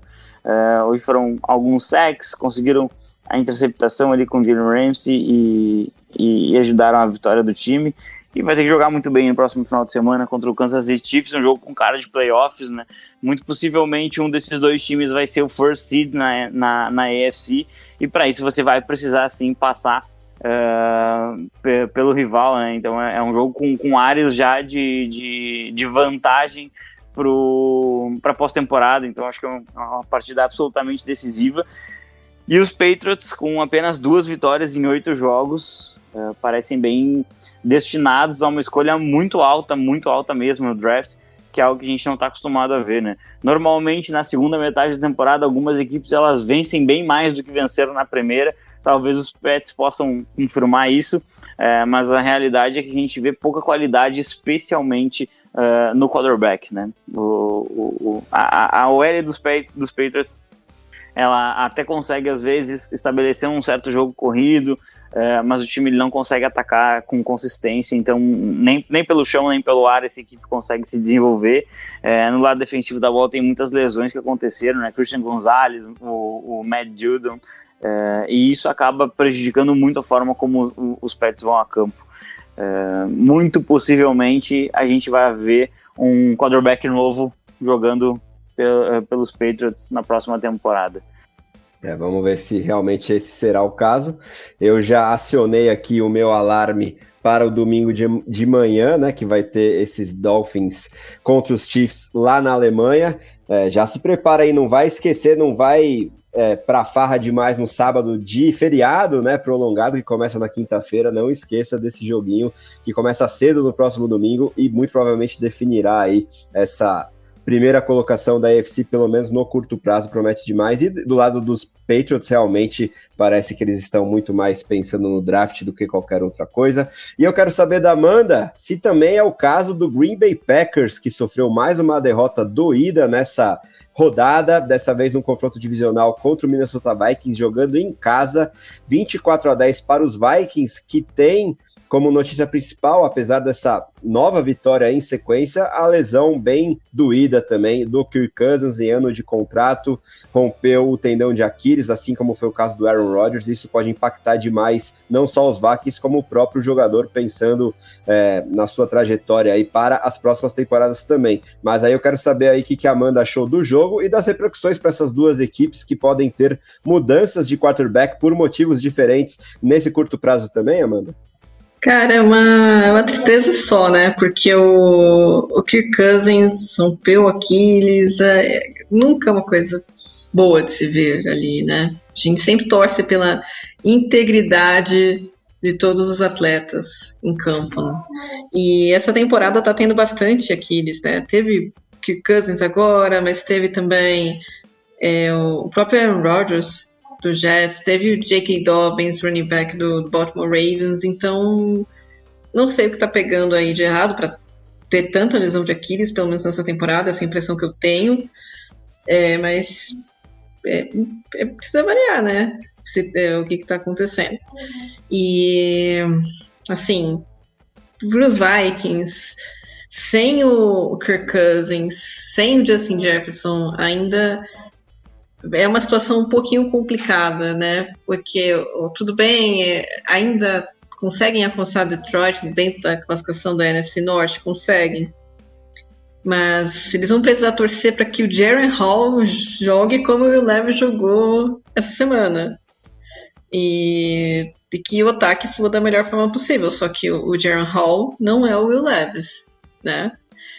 E, e como você bem comentou, André, é, é o ano de contrato do Kirk Cousins. Então, isso pode significar que os Vikings provavelmente vão escolher outro quarterback no draft, na próxima temporada via free agency, que talvez o Kirk Cousins procure é, outra franquia para jogar. E com certeza haverá franquias interessadas nele, porque a gente até tem toda aquela questão da brincadeira do, do Kirk Cousins e tal, mas ele é um bom quarterback. Pode não ser o quarterback de elite, mas ele é um bom quarterback. Ele conseguiria substituir alguns nomes aí, tanto que algumas semanas a gente estava especulando é, sobre a possibilidade dele ir para o Jets, comandar o time no lugar do, do Zach Wilson. Que para mim seria. daria um up nesse time e faria esse time muito mais competitivo do que já, já é. Hum, mas no, em termos do jogo em si, é, foi um jogo meio truncado no início, né? Mas os Vikings tiveram domínio total. Em parte por causa da defesa. A gente não pode esquecer que essa é uma defesa comandada pelo Brian Flores, que foi é, esse head coach do Miami Dolphins. E o Brian Flores adora uma defesa arrumada. E, e é uma, uma, coisa que eu tenho percebido nessa temporada: a defesa dos Vikings tem aumentado a, a intensidade do, no, nos jogos, né? No ano passado era um pouquinho uma coisa um pouquinho mais emocionante, né? Os Vikings ganhando por postos apertados. Esse ano o time começou mal, né? Mas é, conseguiu reagir, estava conseguindo reagir, mas agora provavelmente vai pensar no futuro, né? Hum, lesão de quarterback é uma coisa, ainda mais Aquiles, que é uma coisa que pode tirar o, o o Kirk Cousins de boa parte ali, talvez até na próxima temporada, porque nem todo mundo vai ter a recuperação relâmpago que o Aaron Rodgers tem, né? Mas enfim, o, o jogo começou com um, field goal, um erro de, de, field goal do Greg Joseph, na verdade, então é, os kickers também errando bastante nessa rodada de novo. Mas mesmo assim, é, os, os Packers não conseguiram aproveitar o erro Os Vikings conseguiram a bola de novo e anotaram o primeiro touchdown terrestre do ano com o K-Makers. Sinal de que o Alexander Madison não pode ser titular desse time em hipótese alguma. K-Makers é um pouquinho melhor. O, os Vikings eles ampliaram o placar com outro field goal para deixar 10 a 0 e aí os Packers anotaram a primeira pontuação deles com um field goal do Anders Carlson. No retorno do segundo tempo, porque o primeiro tempo foi, foi bem paradinho, né? Foi praticamente só isso. Mas no retorno, o, os Vikings até engrenaram com um touchdown do TJ Hawkinson, Tyren, para deixar o placar de 7 a 3. E aí uma jogada engraçadinha do, do linebacker Josh Metellus, do, dos Vikings. Ele vai lá ele rouba a bola do recebedor dos Packers. E aí entra como interceptação na conta do Jordan Love. Então teve uma interceptação aí o, o, o nosso queridíssimo Love, mas não foi bem uma interceptação dele, né? Eu sou super a favor de criar uma estatística que, que, que aponta quando os, os recebedores eles contribuem para a interceptação dos seus quarterbacks, porque eu não acho justo, no caso, o, o quarterback pagar a conta pelo erro do recebedor, mas enfim. Esse turnover foi logo contabilizado com um touchdown do wide receiver Jordan Edson, calouro, para deixar o placar 24 a 10. É 24 a 3, desculpa ainda. Na sequência que teve o touchdown do, do Jordan Love para o Romeo Doubs, que é a principal arma do, dos Packers na red zone, para deixar o, o, jogo 24 a 10. Os Vikings ainda tiveram um, um field goal bloqueado, então o dia não foi muito bom pro, pro Greg Joseph. Na sequência foi que o, o se machucou, então na cena já dá para perceber que, que aqui que o negócio é feio, porque a perna estica, a cara do Cousins não é boa, e a gente, a gente imagina o, o barulho. E aí entra o, o Jaron Hall em campo. O Jaron Hall, é, ele não era um dos quarterbacks mais cotados de, desse último draft. Ele também é calouro, mas não foi um dos mais bem cotados assim. Tem algum talento, mas é, não era, não estava entre os principais nomes. E ele, se não me engano, ele jogou em BYU, acho que talvez o, o feio o Fábio possa me corrigir depois, mas substituindo o Zach Wilson depois que o Zach Wilson foi para a NFL. E uma coisa que me chamou bastante atenção do Jaren Hall, mais uh, do que a, o desempenho dele pelo college, foi a questão das lesões. É, ele sofreu bastante algumas lesões aí no college, então isso pode ser um problema também para os Vikings, porque se perder dois quarterbacks, a gente sabe que isso é possível. A gente já viu os 49ers passarem por, por isso. Se perder dois quarterbacks aí, realmente é, a casa cai de vez, né? E o, o Jaren Hall, ele não conseguiu mostrar muita coisa, acho que também não precisava arriscar nada, estava ganhando por 24 a 10. Os Packers, em momento algum, demonstraram é, alguma força de reação para tentar virar esse jogo, então não arriscou nada. Mas resta saber como é que ele vai é, entrar nesse time como titular, como é que vai ser a dinâmica do ataque, se ele vai conseguir mover as correntes, se ele vai conseguir tornar o ataque produtivo, aproveitar esse jogo terrestre que está melhorando com o K-Makers, se vai é, desenvolver uma sintonia com o Jordan Edson, com KJ Osborne, que também é, é um bom recebedor, com o TJ Roxon, que é um dos melhores sairentes da liga. Enfim, para o torcedor dos Vikings é torcer para eles terem encontrado é, um bom quarterback na quinta rodada. É, se não for o caso, é, enfim, é uma tristeza. Ainda do jogo, o Jaron Hall, ele também ele não fez muita coisa, mas sofreu um strip sack e a bola voltou para os Packers, mas os Packers também não, não conseguiram produzir muita coisa. A defesa do jogo forçou turnover on downs para confirmar a vitória. E é isso. É, é, sempre bom ganhar de um rival divisional, mas é, é muito amarga essa vitória para os Vikings. E para os Packers, é, o Jordan Love até demonstrou potencial logo de cara, mas ele não está conseguindo sustentar, ter uma consistência que é necessário para você conduzir um time de NFL. Você não precisa, você não pode jogar bem só no primeiro jogo, no segundo jogo. Você tem que fazer é, jogos consistentes. É lógico que vai ter um jogo ou outro que você vai jogar mal, isso é natural, mas o Jordan Love não consegue criar uma consistência no comando desse ataque. E é lógico também que as peças não ajudam, né? Porque o corpo de recebedores, os principais recebedores dos Packers são Christian eh, Watson e o Romeo Doubs, que são caras que, eh, meu, pô, eles até têm um talento, têm até potencial, mas eles não, não têm a condição ainda de liderar um ataque. Não tem.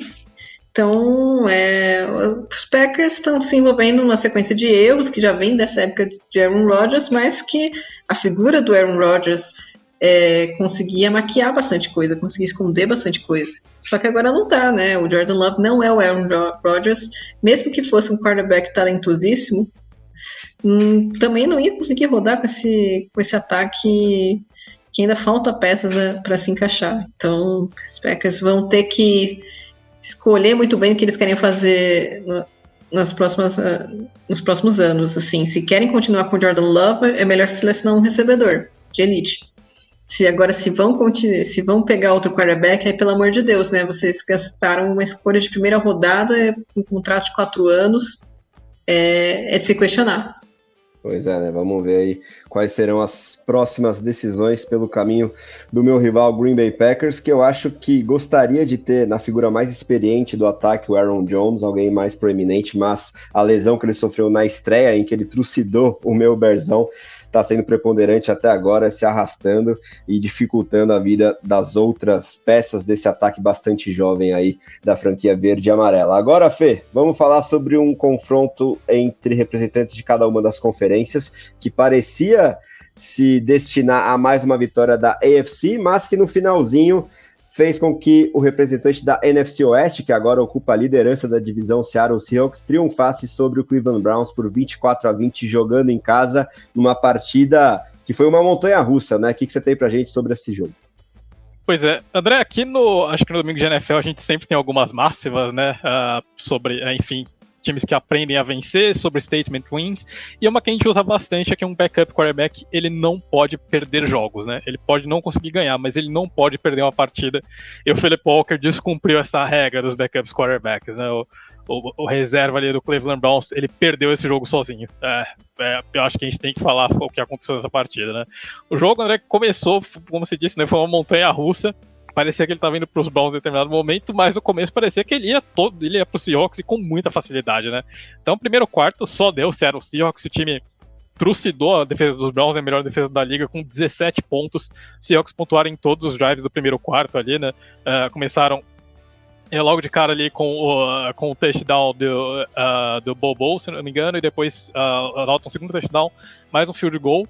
E aí, basicamente, parecia que o jogo já tinha sido muito bem encaminhado pro, pelo Seattle Seahawks, né? um time que tem uma defesa muito forte, o ataque dos Browns uh, não conseguindo produzir muito bem, mas o ataque dos Browns começou, de repente, ali a engrenar no jogo, e o ataque do Seahawks esfriou de vez e a defesa dos, dos Browns entrou também na partida, né? Então, o, o Dino Smith, que nessa temporada eu acho que a gente tá vendo mais momentos do Dino Smith do, do New York Jets do que do Dino Smith do Seattle Seahawks, né? O Dino Smith ele foi é, bastante displicente nessa partida, lançou, acabou lançando duas interceptações bem evitáveis ali e que Uh, acabaram colocando o Cleveland Browns de volta nessa partida, né? Uh, os Browns também tiveram, uma, tiveram dois turnovers ali, né? Primeiro uma interceptação, é, a primeira interceptação tenebrosa do Philip Walker, uh, num passe, é, era um passe ridículo ali que ele tenta, ele faz um overthrow de umas 25 jardas ali pro, pro David Njoku, e acho que ele não foi falha de comunicação, foi um arremesso ruim mesmo do quarterback do, é, do, do Cleveland Browns. Uh, mas ali os Seahawks não conseguem aproveitar esse erro e os Browns voltam na partida, né? Principalmente uh, com o Karen Hunt uh, conseguindo ganhos curtos ali, mas conseguindo vencer a defesa do, do Seahawks na base da, da, força física, né? Apesar de não ser mais o Karen Hunt do, do Kansas City Chiefs, ele ainda é um running back bem forte e difícil de ser derrubado. E alguns ganhos já da recepção ali também, uh, com o Philip Walker fazendo passes mais curtos, a equipe dos Browns consegue voltar na partida e vira para o segundo tempo ali Uh, perdendo só para três pontos. Né? E no início do segundo tempo, os Browns conseguem empatar a partida logo no, logo no, logo no primeiro drive de sprinters da equipe. E aí depois o Geno Smith de novo comete uma interceptação totalmente evitável ali. Deu para ver que o Geno Smith estava bastante frustrado contra essa defesa do Cleveland Browns, né, que travou esse ataque do, uh, do Seahawks. Ele tenta forçar um passe que ele não tinha a menor condição de, ter, de conseguir acertar, e ele percebe imediatamente ali, porque ele sai visivelmente frustrado com, uh, com o erro estúpido que ele comete ali, com o pocket completamente limpo, ele força uma bola, fica bem atrás ali do recebedor. Uh, os Browns conseguem aproveitar esse turnover e acabam anotando ali o, o field goal da virada, né? E aí, com os dois times trocando Uh, sem conseguir mover a bola durante última parte da partida, parece que aquele, esse field goal da virada ali tinha selado de fato os rumos do jogo, né? Até que o Cleveland Browns chega no último drive. Uh, e aí, André, só abrindo parênteses, nesse momento, os Browns, os Browns não foram tão mal na partida em terceira descida. O time terminou 6 de 14 e essas seis conversões foram todas de 5 jardas ou menos. Uh, e aí, numa terceira para três, o Philip Walker desliga o cérebro por completo ali. Uh, ele tinha o checkdown mais fácil da vida dele ali para é, para um dos running backs do é, para um dos running backs do, do Cleveland Browns, se não me engano, acho que era o Pierre Strong. Era um checkdown muito simples, que teria ganho o jogo. O Cleveland Browns só precisava de uma primeira descida ali. Uh, o, o, o Philip Walker, ele simplesmente faz um dos maiores não da NFL, né? Ele força uma bola no tráfego no meio do campo ali, né? Se você não tem certeza, se livra da bola. Nunca joga a bola no tráfego no meio do campo. O Philip Walker descumpre essa lei máxima da NFL e é devidamente castigado, né? O Jamal Adams dá uma de zagueirão ali, desvia a bola de cabeça e os, os Browns, os Seahawks conseguem uh, uma interceptação que roubou dos rumos da partida, né? Uh, o, o Dino Smith aproveita uma blown coverage ali do Cleveland Browns, encontra o Noah Fent e o Noah Fent coloca uh, o Seahawks né, em posição de anotar um touchdown, né? E aí depois uh, o, Dino Smith se redime dos dois erros anteriores dele, conecta um passe bem rápido ali com o Jackson Smith em Diba, ele correndo atrás ali do DK Metcalf, faz um bloqueio no limite ali para virar um holding. Uh, os Seahawks conseguem anotar esse touchdown da virada ali com o Jackson Smith em Diba, né? Então, um jogo que o Cleveland Browns perdeu porque o seu, seu, seu backup quarterback cometeu um erro absolutamente estúpido e evitável, né? Então, Flip Walker descumprindo a máxima que backups não podem perder jogos para os seus times, né? E André, a gente volta no ponto que a gente discutiu sobre esse time dos Browns na semana passada, né? Uh, esse time, acho que provavelmente ele vai acabar esbarrando nessas limitações ofensivas e hoje foi um exemplo disso. Contra um time ruim como contra os Colts não fez tanta diferença, mas contra um time mais bem, bem arrumadinho como esse Seattle Seahawks, está longe de ser um time brilhante, mas é um time bem treinado e com talentos individuais interessantes, uh, esses erros custam caro, né? Então, acho que essa inoperância do ataque do Cleveland Browns, seja com o Philip Walker, seja com o Deshaun Watson, seja com o Dorian Thompson Robinson, quem tiver under center esse ataque, eu acho que os Browns têm muitas limitações, né? Falta skill positions, falta um quarterback de elite, que o Deshaun Watson, pelo visto, não é mais. Então, acho que esse time, por mais que tenha uma, a melhor defesa da NFL na temporada, uh, eu acho que o Cleveland Browns vai acabar tropeçando sempre nessas limitações ofensivas. Talvez isso acabe custando até mesmo uma possível vaga nos playoffs, né? E os Seahawks estão liderando, né? A NFC West, né? Se dissessem pra gente há três semanas que o Seattle Seahawks estaria liderando a NFC West nesse momento da temporada, a gente provavelmente teria achado loucura, né? Mas é, a temporada realmente teve umas reviravoltas nessas últimas semanas e os comandados do Pete Carroll estão aí de volta, né? Lembrando a todo mundo que a gente jamais deve descartar um time treinado pelo Pete Carroll. Os Seahawks estão, estão ali, né? Os Seahawks sempre dão um jeito de chegar. Esse time provavelmente vai incomodar bastante nessa temporada ainda. Sem dúvidas, né? E dois ou três jogos podem mudar muita coisa para o bem ou para o mal na NFL. E eu quero saber se esse pode ser o caso aí do Kansas City Chiefs, que protagonizou a maior zebra da rodada, né, Fábio? Denver Broncos finalmente quebrou a seca aí de freguesia para cima do rival divisão, 24 a 9 jogando no Colorado e isso já pode ser um mini sinal de alerta aí para Andrew Reid e companhia, enquanto eles se preparam para esse duelo tão importante contra os Dolphins na próxima rodada. E do lado dos Broncos, podemos ver uma luz no fim do túnel depois de um setembro que indicava aí é, muita chance de tanking por parte do Sean Payton, ou essa trade deadline também pode voltar com que a gente tenha um pouco mais de certeza sobre isso? O que você tem para gente sobre essa partida? É, então, Andrezinho, eu vou te dizer o seguinte, nesse, esse jogo ele deveria ligar um alerta sim para o Kansas City Chiefs, mas é, não pela derrota em si, mas por alguns pontos que foram bem importantes para essa derrota acontecer e a forma como ela veio acontecer. Né? Então, uh, vamos dar uma analisada um pouquinho mais profunda no jogo. Uh, o, o, o, cenário para Denver ele foi bastante ideal, né? Os Broncos eles conseguiram é, correr bem com a bola, né? Você quer ganhar do Patrick Mahomes, correr bem com a bola, faz você controlar o relógio deixar ele fora do campo, isso sempre ajuda. É, os Broncos tiveram é, quase 34 minutos de posse, deixando 20 e poucos apenas para pro, os Chiefs, 26. É, isso então, assim, o, a primeira, a primeira, o primeiro dos requisitos para você vencer o Patrick Mahomes, ele foi devidamente atendido quando, quando isso aconteceu.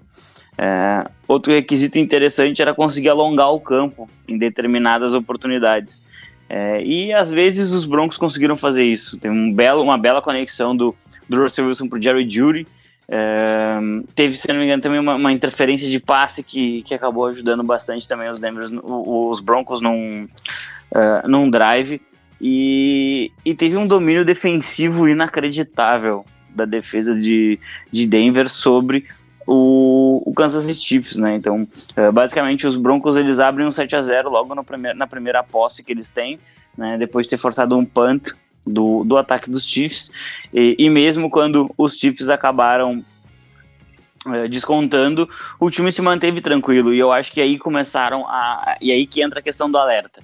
Né? Obviamente, esse time dos Chiefs é candidato ao Super Bowl, é um time a ser batido, isso não tem a mínima dúvida, não é uma derrota, ainda que seja para Denver, não é uma derrota que, que, que, vai mudar é, esse cenário. Até mesmo porque jogos de divisão eles aproximam times que são mais distantes.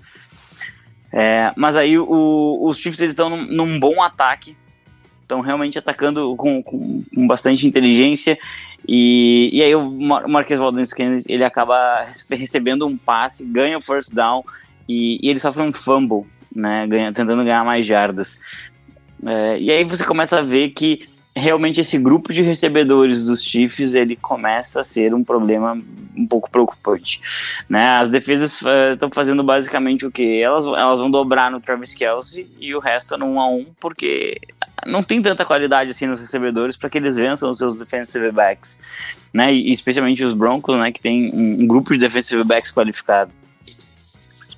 E a equipe fez o seguinte, né? Então pegou, pegou esse turnover e transformou em mais sete pontos. Né? Nisso os, os Broncos abriram um 14 a 3 é, num TD do Jerry Judy. É, um pouquinho polêmico, né? Porque não, não ficou claro se ele conseguiu co colocar o segundo pé no chão, mas a marcação de campo foi de TD e acabaram mantendo isso. E, e aí, logo na sequência, o Patrick Mahomes lança a primeira interceptação dele no jogo. E, e aí você já vê que há, há um desajuste do, do ataque, da forma uh, como, como esse time estava se posicionando, né? Ainda que a OL dos Chiefs ela tenha entrado nessa partida como a que menos cedeu sexo na temporada, é, em várias situações o Patrick Mahomes teve que dançar dentro do pocket enquanto esperava seus recebedores vencerem nas rotas. É, e aí, no desespero, você lança uma bola sempre o seu melhor recebedor, que no caso dele é o Travis Kelsey.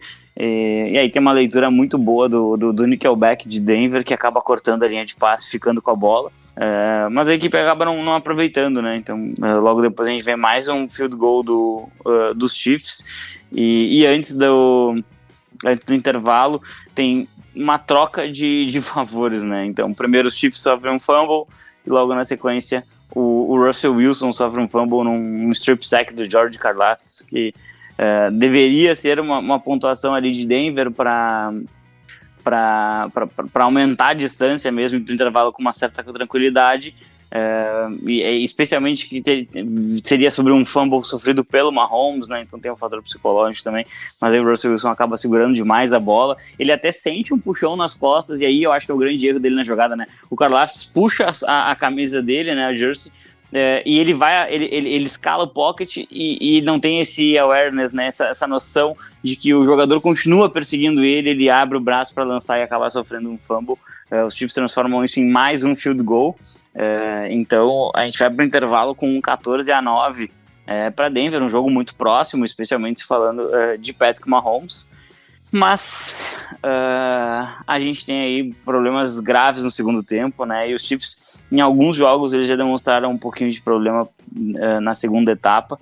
Uh, a, a, defesa de, de, todas as unidades dos Chiefs hoje, acho que a defesa foi a que melhor jogou. É, os Broncos eles voltam do intervalo com um drive muito, muito longo e na hora do field goal, é, o chute é bloqueado. É, o chute é bloqueado, a bola volta para Kansas, que não consegue nada, vai para o punt. E aí entra um grande fator é, que decidiu muito a questão da posse de bola, né? O, os Chiefs, eles uh, chutaram esse punt e eles só foram pegar a bola de novo uh, mais pro final do, do, último período, né? Então eles passaram muito tempo sem a bola no segundo período, no segundo tempo, e, e isso foi bem, bem importante para que o time saísse com a derrota. Né? E isso tudo só acaba acontecendo porque mais um erro que, que os Chiefs acabaram dando a bola, né? Num punch de Denver, é, na hora de receber a bola, o, o Nicole Hardman ele, ele erra na recepção e, o, e, os, e os Broncos eles recuperam a bola na linha de 10, né, que é o suficiente para o time avançar um pouquinho encontrar o Curtis Sutton na end zone. Um dos alvos favoritos de toda a NFL, eu acho, né, na, no, na zone, é o Curtis Sutton. E aí, e aí a, a, distância ela começa a ficar muito complicada, né? Você está perdendo 21 a 9, jogo de divisão fora de casa. A torcida de Denver foi inflando ao longo do jogo, né? Foi vendo cada vez mais real a chance de vencer os, os Chiefs, é, vencer pela primeira vez o Patrick Mahomes, vencer os Chiefs pela primeira vez em oito anos. É, é, é algo realmente tinha um símbolo muito forte nessa vitória. E o time uh, foi jogando, foi jogando, pressionando bastante o Patrick Mahomes até que ele lança a segunda interceptação, que é basicamente uma Hail Mary dele, não, não, vou chamar de Hail Mary porque não foi na endzone, né? ele jogou da própria endzone até o meio de campo, numa quarta para 20, 22 ou 25 jardas, é, e aí o, o Simmons, né, um excelente free safety, só, só espera a bola chegar, pega ela, time ainda chuta mais um field goal para garantir uma vitória, que eu tenho certeza que os jogadores de, de Denver vão levar com bastante carinho na memória, porque é, ela foi uma vitória bem importante. Bem, bem, bem, bem importante mesmo do ponto de vista de, de ânimo. Eu acho que essa vitória vai garantir muita tranquilidade para o Sean Payton trabalhar, mesmo que ele termine com um recorde negativo, que eu ainda acho que é provável uh, nessa equipe de, de Denver. É, não, não vejo uma mudança de paradigma, uma mudança de futuro para os Broncos e por terem vencido os Chiefs. Ainda é um recorde de 3-5, ainda é um time que vai sofrer muito. Uh, jogos de divisão, eles dão, eles têm um fator extra, né? Foi a primeira vez, inclusive, que o Patrick Mahomes perdeu um jogo de divisão fora de casa, né? Para ver como ele é dominante uh, contra os seus rivais. E aí a gente acaba vendo que, que essa equipe dos Broncos ela vai de repente roubar aí mais duas, três, quatro vitórias. Eu duvido que, que o time realmente consiga uma corrida para a pós-temporada. Uh, e aí entra muito uma, uma, falta de confiança minha na figura do Russell Wilson. Uh, acho que uh, realmente ele não consegue ele, ele não consegue reproduzir o que ele apresentou em Seattle. Teve uma boa ajuda do jogo terrestre. Hoje o Javonte Williams correu muito bem. O, os seus recebedores é, relativamente uh, mostraram um bom jogo e, e, a defesa roubou a bola bastante, né? mas acho que ele, ele, ele tá um pouquinho abaixo ainda da performance do time, mesmo diante de uma vitória uh, por 24 a 9 contra os atuais campeões. É, e eu acho que a, o grande alerta que tem que se ligar para Kansas City, é, ele, ele, fica totalmente demonstrado né, num dos últimos drives dos Chiefs, que o, o, Patrick Mahomes ele lança uma bola absolutamente perfeita na end zone. E, e, eu confesso que eu não me lembro quem foi o, recebedor que acabou dropando o passe. Eu acho que foi o Sky Moore, mas eu não foi. tenho certeza. É, foi ele, né? E, e, assim, a bola bate nas duas mãos, ele venceu na rota, ele só não consegue fazer a recepção. E ele não consegue porque ele não é bom o bastante. A, a questão é bem simples, ele não tem qualidade o suficiente. E, e, eu, e eu acho que os Chiefs eles precisam investir nisso nos próximos, nos próximos, nas próximas temporadas. Eles precisam dar recebedores de mais qualidade. Eu sei que trocaram o Tyreek Hill para Miami, mesmo assim vencendo o Super Bowl. Mas o Travis Kelce já está numa fase mais adiantada da carreira. Né? Não quer dizer que vai se aposentar ano que vem, mas ele já está numa fase mais adiantada da carreira é, os times vão dobrar sobre ele e você precisa ter alternativas. Né? O MVS sempre foi um dropador, a gente sabe disso desde o tempo dele de, de Green Bay. Várias vezes ele recebia touchdowns longos, sim, mas várias vezes ele comprometia jogos porque ele fazia uh, erros incríveis, como o, o fumble que ele sofreu hoje. É, e os demais recebedores são jovens, pode, um, um, é rápido, ah, ele tem um Kadar Stone, eles não são bons o suficiente. Eles não são minimamente bons o bastante para fazerem a diferença nesse ataque e eu acho que esse é o alerta que os Chiefs deveriam ligar. É, hoje, a, os special teams dos Chiefs foram desastrosos, muito, muito, muito ruins mesmo. Né, tirando o bloqueio de field goal, é, acho que ceder, um, um, fumble quando o time está tentando buscar uma vitória ali foi, foi absolutamente devastador para o time. É, e a defesa ela veio bem apesar de ter essa secundária um pouquinho exposta hoje, em virtude das corridas constantes com o Javonte Williams, né? Então, como as corridas estavam entrando relativamente bem, é, a secundária acabou sendo exposta em algumas jogadas, é, porque o, o box mais lotado ele abria mais espaço para os recebedores, né? Mas a nota eu acho que, que ainda é positiva. Foi uma DL que pressionou o Russell Wilson, conseguiu bastante sacks. Uh, e, e, eu entendo que ainda é um ponto interessante dessa equipe uh, de Kansas City. É, eu acho que o, o, alerta é muito mais no sentido de que, pô, tem uma três deadline, será que não tem algum recebedor por aí que, que faria diferença? Será que não vale a pena investir nisso agora? É, eu particularmente entendo que sim, e acho que é, para buscar um, um, título seguido, né, mais um título para o Patrick Mahomes, mas dessa vez em sequência, é, os Chiefs deveriam atentamente olhar para um recebedor que fosse um pouquinho mais bem estabelecido na NFL. É, o Broncos olhando o draft e, e, e, principalmente com quem o Sean Payton pode contar. Enquanto que os Chiefs estão olhando, obviamente, para Frankfurt tentar derrotar esse time é, explosivo do Miami Dolphins para ficar mais tranquilo na Seed 1, né? Porque se perder, muito possivelmente já começa a entrar ali junto na conversa com uh, Jacksonville Jaguars, Baltimore Ravens, né? Eu acho muito difícil os Ravens ficarem como primeiro porque eles têm a divisão mais difícil mas, mas também estão na conversa, por que não, né? O Lamar jogando muito bem. Então é, é, algo absolutamente preocupante. Ah, meu Deus do céu, desculpa, eu fiquei chocado com um drop absolutamente ridículo que o Chicago Bears fez agora dentro da endzone. Isso foi inacreditável. Mas. Deixa pro final. É, desculpa, eu fiquei, eu fiquei, desculpa, eu fiquei realmente muito, muito chocado com isso. Né? Mas basicamente era isso que tinha sobre Kansas City Chiefs e Denver Broncos, a primeira vitória do time do Colorado nos, nos últimos oito anos contra um rival de divisão. Boa, Fabio. Realmente, finalmente caiu o tabu e concordo sobre essa questão aí dos recebedores de Kansas City.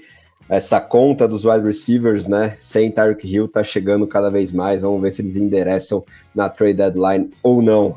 Acabou de chegar aqui o, drop na, na minha telinha, que tá com um pouquinho de delay. E é o nosso querido Velos Jones, né? Esse aí não tem jeito mesmo. Acho que até qualquer um de nós quatro aqui atuando no outside dos Chicago Bears poderia agarrar essa bola nas Velos Jones. Jamais. Dito isso, vamos falar sobre coisa boa, né, Amanda? A vitória do seu Baltimore Ravens, bem tranquila, pelo menos até que faltassem ali três a cinco minutos em que os Cardinals ensaiaram uma reação milagrosa com direito a onside, a onside kick, mas os Ravens aí visitando o deserto de Arizona triunfaram por 31 a 24 para se solidificar na liderança da divisão e entre um dos vários líderes da AFC com a campanha de 6-2. O que você tem para gente sobre essa partida? Olha, os Ravens fizeram de tudo para entregar, mas não conseguiram. Mas eles tentaram, tá? Porque os Ravens são muito bons em entregar jogos fáceis e isso quase aconteceu. O primeiro touchdown dessa, dessa partida não foi dos Ravens, foi um touchdown dos Cardinals. Então foi uma virada essa, esse jogo. Primeiro touchdown foi em um scramble do Joshua. Scramble não, desculpa, no sneak do Joshua Dobbs para Enzo para abrir 7 a 0 E logo na sequência, os Ravens empataram com Lamar Jackson conectando com o Tyrion Mark Andrews. Deixar 7 a 7 e aí aconteceu aquilo que eu sempre venho falando jogo após jogo, mas que dessa vez uh, os Ravens deram sorte porque o Lamar ele sofreu um, um strip sack e a bola foi recuperada pelo Buda Baker. Só que esse fumble não foi contabilizado porque a arbitragem reverteu a chamada, então acabou esse fumble acabou não entrando. Mas é, infelizmente essa questão de fumbles vem sendo um, um dos calcanhares de Aquiles do Lamar Jackson nessa temporada. Quase deu dessa vez, mas ainda bem para mim, para todos os torcedores dos Ravens, que, que essa chamada foi revertida. Na sequência, o, o Justin Tucker é, errou o field goal, então o que eu falei, os Ravens eles realmente tentaram perder esse jogo no início. Depois engrenou, foi, depois tentou perder de novo, mas não conseguiram.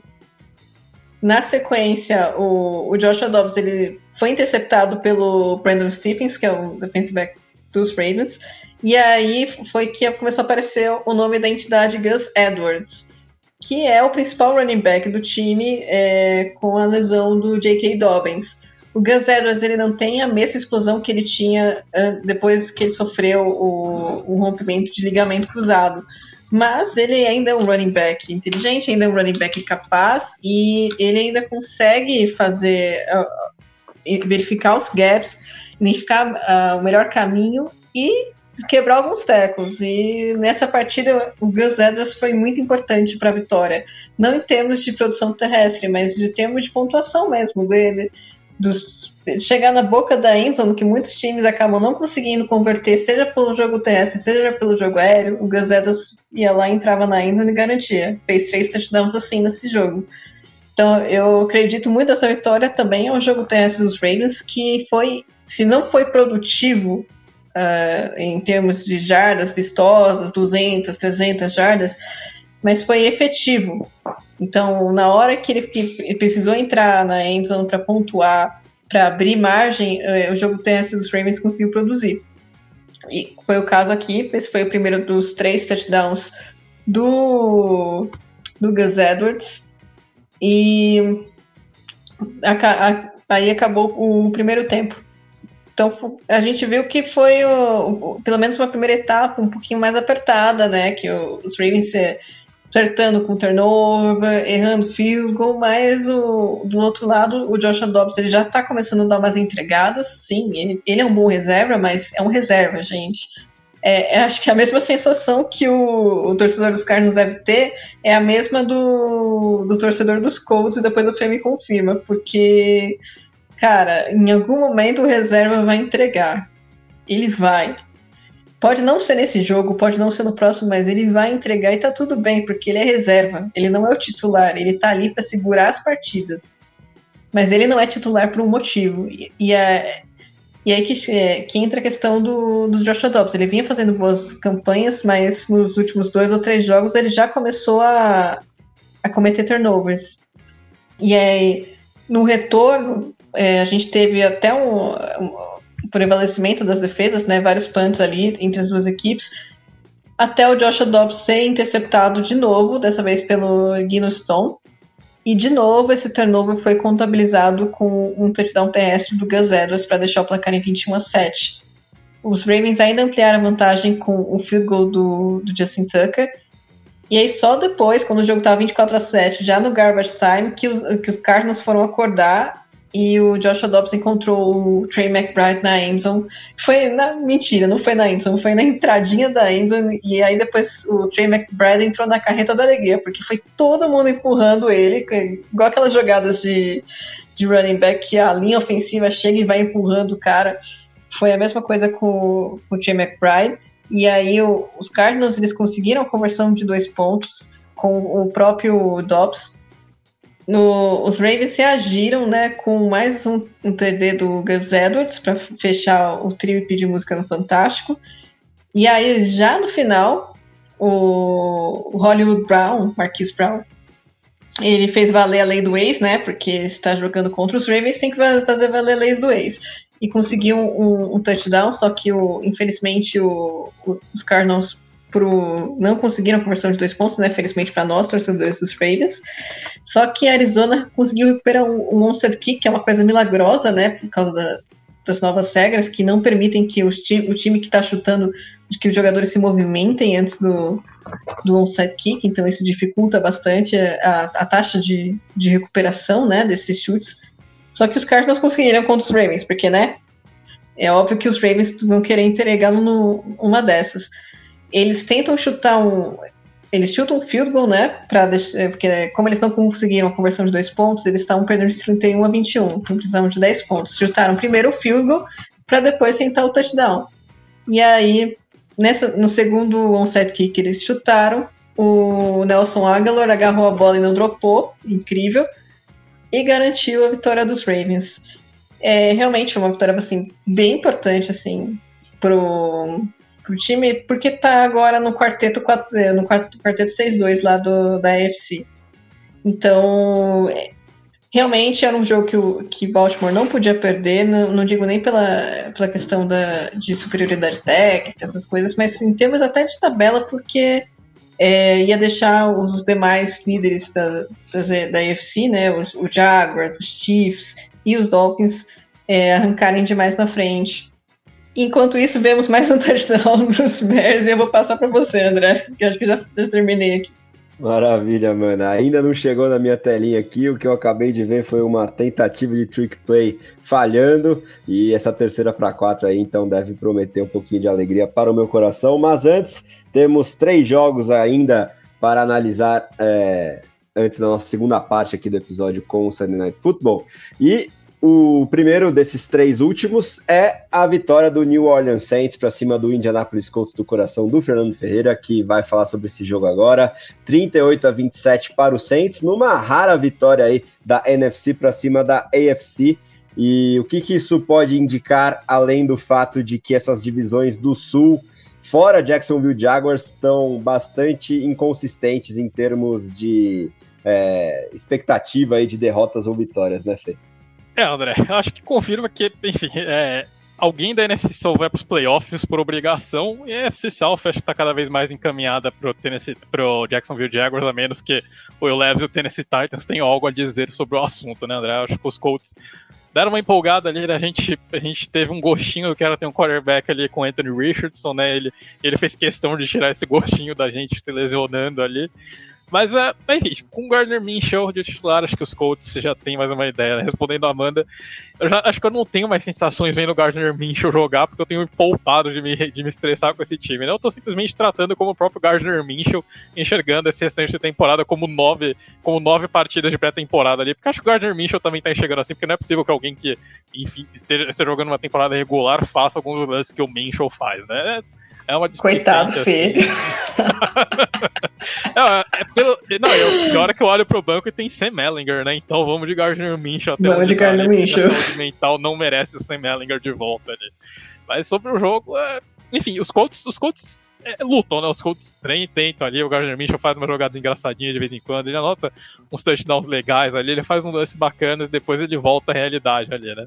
O jogo começa com acho que a dinâmica desse jogo foi uh, os Colts uh, conseguindo jogadas aqui e ali, mas a defesa dos Colts tem tendo bastante dificuldade para conter uh, o ataque do New Orleans Saints, principalmente em dois, uh, acho que em duas questões, né? O Rashid Shahed nas bolas longas, né, que é uma das especialidades desse wide receiver dos Saints, e também jardas após a recepção, né? Aí acho que o Fábio sabe muito bem que a combinação Derek Carr pós-Natal de 2016 e jardas após a recepção é absolutamente letal e os Colts tiveram mais uma prova disso, né? O Derek Carr adora fazer os Colts de vítima e mesmo no Saints isso não mudou muito, né? Uh, foi basicamente isso o jogo, né? Os Colts uh, foi um shootout essa partida. Os Colts começaram abrindo vantagem, os Saints responderam com touchdown, os Colts abriram vantagem de novo com field goal. Aí o Derek Carr sofre o strip fumble, o strip sack, os Colts conseguem anotar de novo um touchdown ali com o Zach Moss, abrem duas posses de bola. Mas aí de novo, né? A defesa dos Colts Uh, nesse, nessa partida, a defesa dos Colts teve muita dificuldade em derrubar os jogadores do Saints, né? E acho que essa é uma, uma coisa que tem sido bastante exposta na defesa dos Colts. Acho que nessas duas derrotas contra Saints e Browns, ela ficou bem evidente. É, falta um lado físico nessa defesa dos Colts. Uh, o Zaire Franklin é um cara que dá bastante tackles, mas ele não é um linebacker particularmente forte, como era o Bob O'Carrick, por exemplo. Os Colts estão sentindo um pouquinho de falta disso. Uh, e a secundária dos Colts também não é uma secundária particularmente física, né? Uh, o Julius Brandt não jogou nessa partida, que ele tinha lesionado o quadríceps na partida contra os Browns. E os Colts sentiram bastante a falta de ter o seu, uh, o seu cornerback mais físico ali, né? os Saints são um time que é, tem dois jogadores que são dificílimos de derrubar, que são o, o, o Taysom Hill e o Alvin Kamara. E isso daí fez bastante diferença nessa partida, né? Eles são dois jogadores que não são particularmente altos, mas eles têm aquele build compacto, né? Aquela, aquele porte físico que eles têm, eles têm muita força no tronco, que é um, são jogadores difíceis de levar para o chão. E os Colts sentiram bastante dificuldade com isso. O Alvin Kamara castigou bastante os Colts na, nas jardas após a recepção. O Taysom Hill ele anotou dois touchdowns, anotou um touchdown, uma corrida longa ali, que os Colts simplesmente não conseguiram sequer derrubá-lo ali. Então, uh, isso acho que fez bastante diferença. Em outro ponto que eu gosto bastante do ataque do Saints, e acho que aqui eu queria mandar um abraço ali pro Dennis Allen e pro Pete Carmichael, que claramente são ouvintes do domingo de NFL. Uh, ah, depois uh, teve um podcast que a gente gravou aqui com o Ricardo, que eu falei que acho que seria mais legal pro Saints passarem a envolver mais o Taysom Hill na no, no plano ofensivo. E o Taysom Hill tem sido presença constante, né? Acho quase uns, bem uns 80% dos snaps do Saints tem o Taysom Hill. E o Taysom Hill é aquele cara que ele sempre atrai a atenção da defesa ali. Você pode ver que o tempo inteiro tem pelo menos um defensor de olho no Taysom Hill, porque ele pode fazer um sweep, ele pode simplesmente alinhar no backfield e sair como running back, ele pode jogar como quarterback. Ele, é, é, enfim, ele tem mil e uma utilidades e acho que o ataque do Saints está sabendo utilizar isso muito bem agora nesses últimos jogos.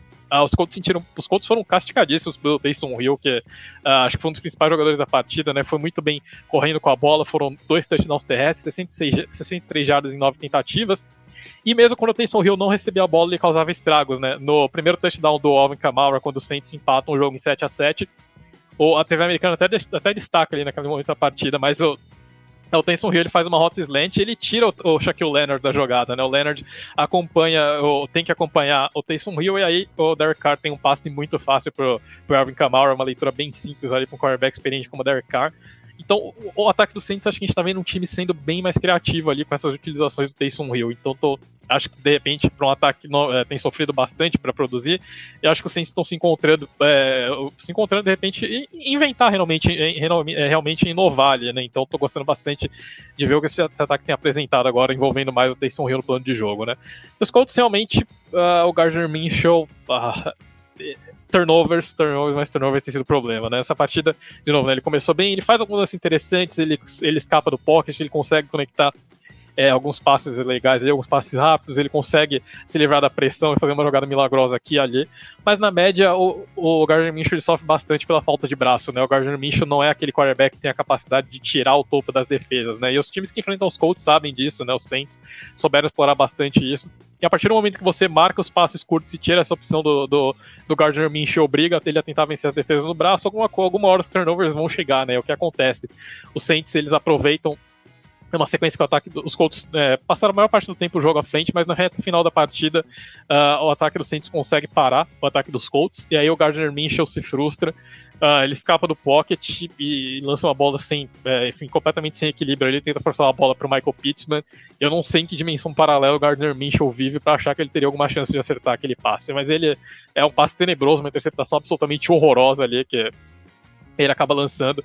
O Saints aproveita esse lance e anotam e punem os Colts com um touchdown, cruza, cruza o campo inteiro de uma ponta a outra ali com o Alvin Kamara finalizando o drive. Uh, aí os Colts têm um punch, o Saints finaliza a partida com, é, com mais um touchdown ali do, do Taysom Hill, com o segundo touchdown dele na partida. Né? Os Colts até tentam diminuir a desvantagem ali com o, o, com o Ogletree anotando um touchdown no passe longo do Gardner Minshew, mas fica por isso mesmo, né? Os Colts uh, não tem poder ofensivo ali para responder esse ataque dos Saints. Né? Então, defesa dos Colts começou bem o ano, mas acho que tá, os times estão começando a explorar bem essa, essa falta de lado físico que tem na defesa dos Colts. Né? Uma defesa baixa, uma defesa sem jogadores muito, muito fortes ali, muito físicos, então isso está tá começando a pesar um pouquinho nesse momento da temporada. Né? Os Colts têm muita dificuldade para conter jardas após a recepção.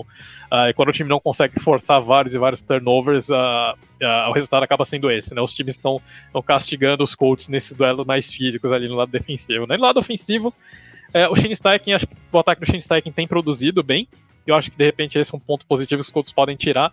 Mas o Gardner Minshew limita demais as opções desse ataque. Os Colts, da, tanto nas derrotas aí para os Browns quanto na derrota para os Saints, viram muito disso. Né? A gente viu o, o melhor e o pior do Gardner Minshew. Infelizmente, acho que o pior acaba superando o lado bom do, eh, do quarterback, do, do quarterback, né? Carismático, simpático, mas realmente é, não passa de um bom backup ali, o Gardner Minshew.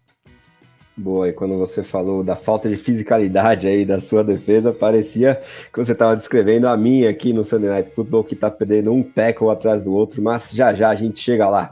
Antes, eu peço a última intervenção do meu amigo Fábio Garcia, já agradecendo demais a ele por mais uma aula aí de futebol americano, com a análise de um dos melhores jogos da rodada, né? Um confronto divisional da NFC Leste, que sacramentou o Philadelphia Eagles como a única equipe agora nessa altura da temporada com apenas uma derrota, depois de um triunfo aí por 38 a 31 contra o Washington Commanders, jogando na capital federal. E foi um jogo de bastante alternância na liderança do placar, né, Fábio? E os Commanders aí mostrando bastante resistência, mas no fim das contas não sendo páreos para o atual campeão da conferência, que segue lidando com muitos turnovers, né? Então faz pra gente a análise dessa partida e depois já emenda o seu destaque final com o que você quiser, quem sabe com o que você espera dos seus Raiders no Monday Night. É, aí não é destaque, né? Aí é tristeza final. Mas beleza, vamos, vamos fazer nessa hora então. Vamos falar primeiro desse jogo de divisão aí. Foi bem, bem interessante mesmo essa partida. Uh, ah, para mim foi um pouco surpreendente, tá? Porque a defesa dos Eagles ela é muito projetada para impedir corridas. Uh, e aí, sabendo que isso ia acontecer, eu imaginei que talvez o, o Sam Howell acabasse ficando um, um pouco exposto e não conseguisse jogar bem. E, na verdade, ele jogou, jogou bem sim, chegou quase 400 jardas, lançou quatro touchdowns. E o início da partida é, dava conta de que de repente o Washington ia conseguir uma zebra interessante para cima dos Eagles, né? É, eles abrem um 14 a 3 é, com, com bastante rapidez, né? Primeiro com o Terry McLaurin, é um excelente recebedor, coitado, nunca teve um quarterback né, bem estabelecido na liga, mas sempre produz. E logo depois, com bem-vindo à temporada, e a Dotson, né? Quando ameaçaram colocar ele de holder no time de especialistas, parece que ele acordou para a vida e agora corre rotas com um pouco mais de vontade. É, e mesmo assim, é, os Eagles eles nunca estiveram fora do jogo, né? É, como você destacou bem, né? O time lidando com, com turnovers, né? Mais do que se gostaria.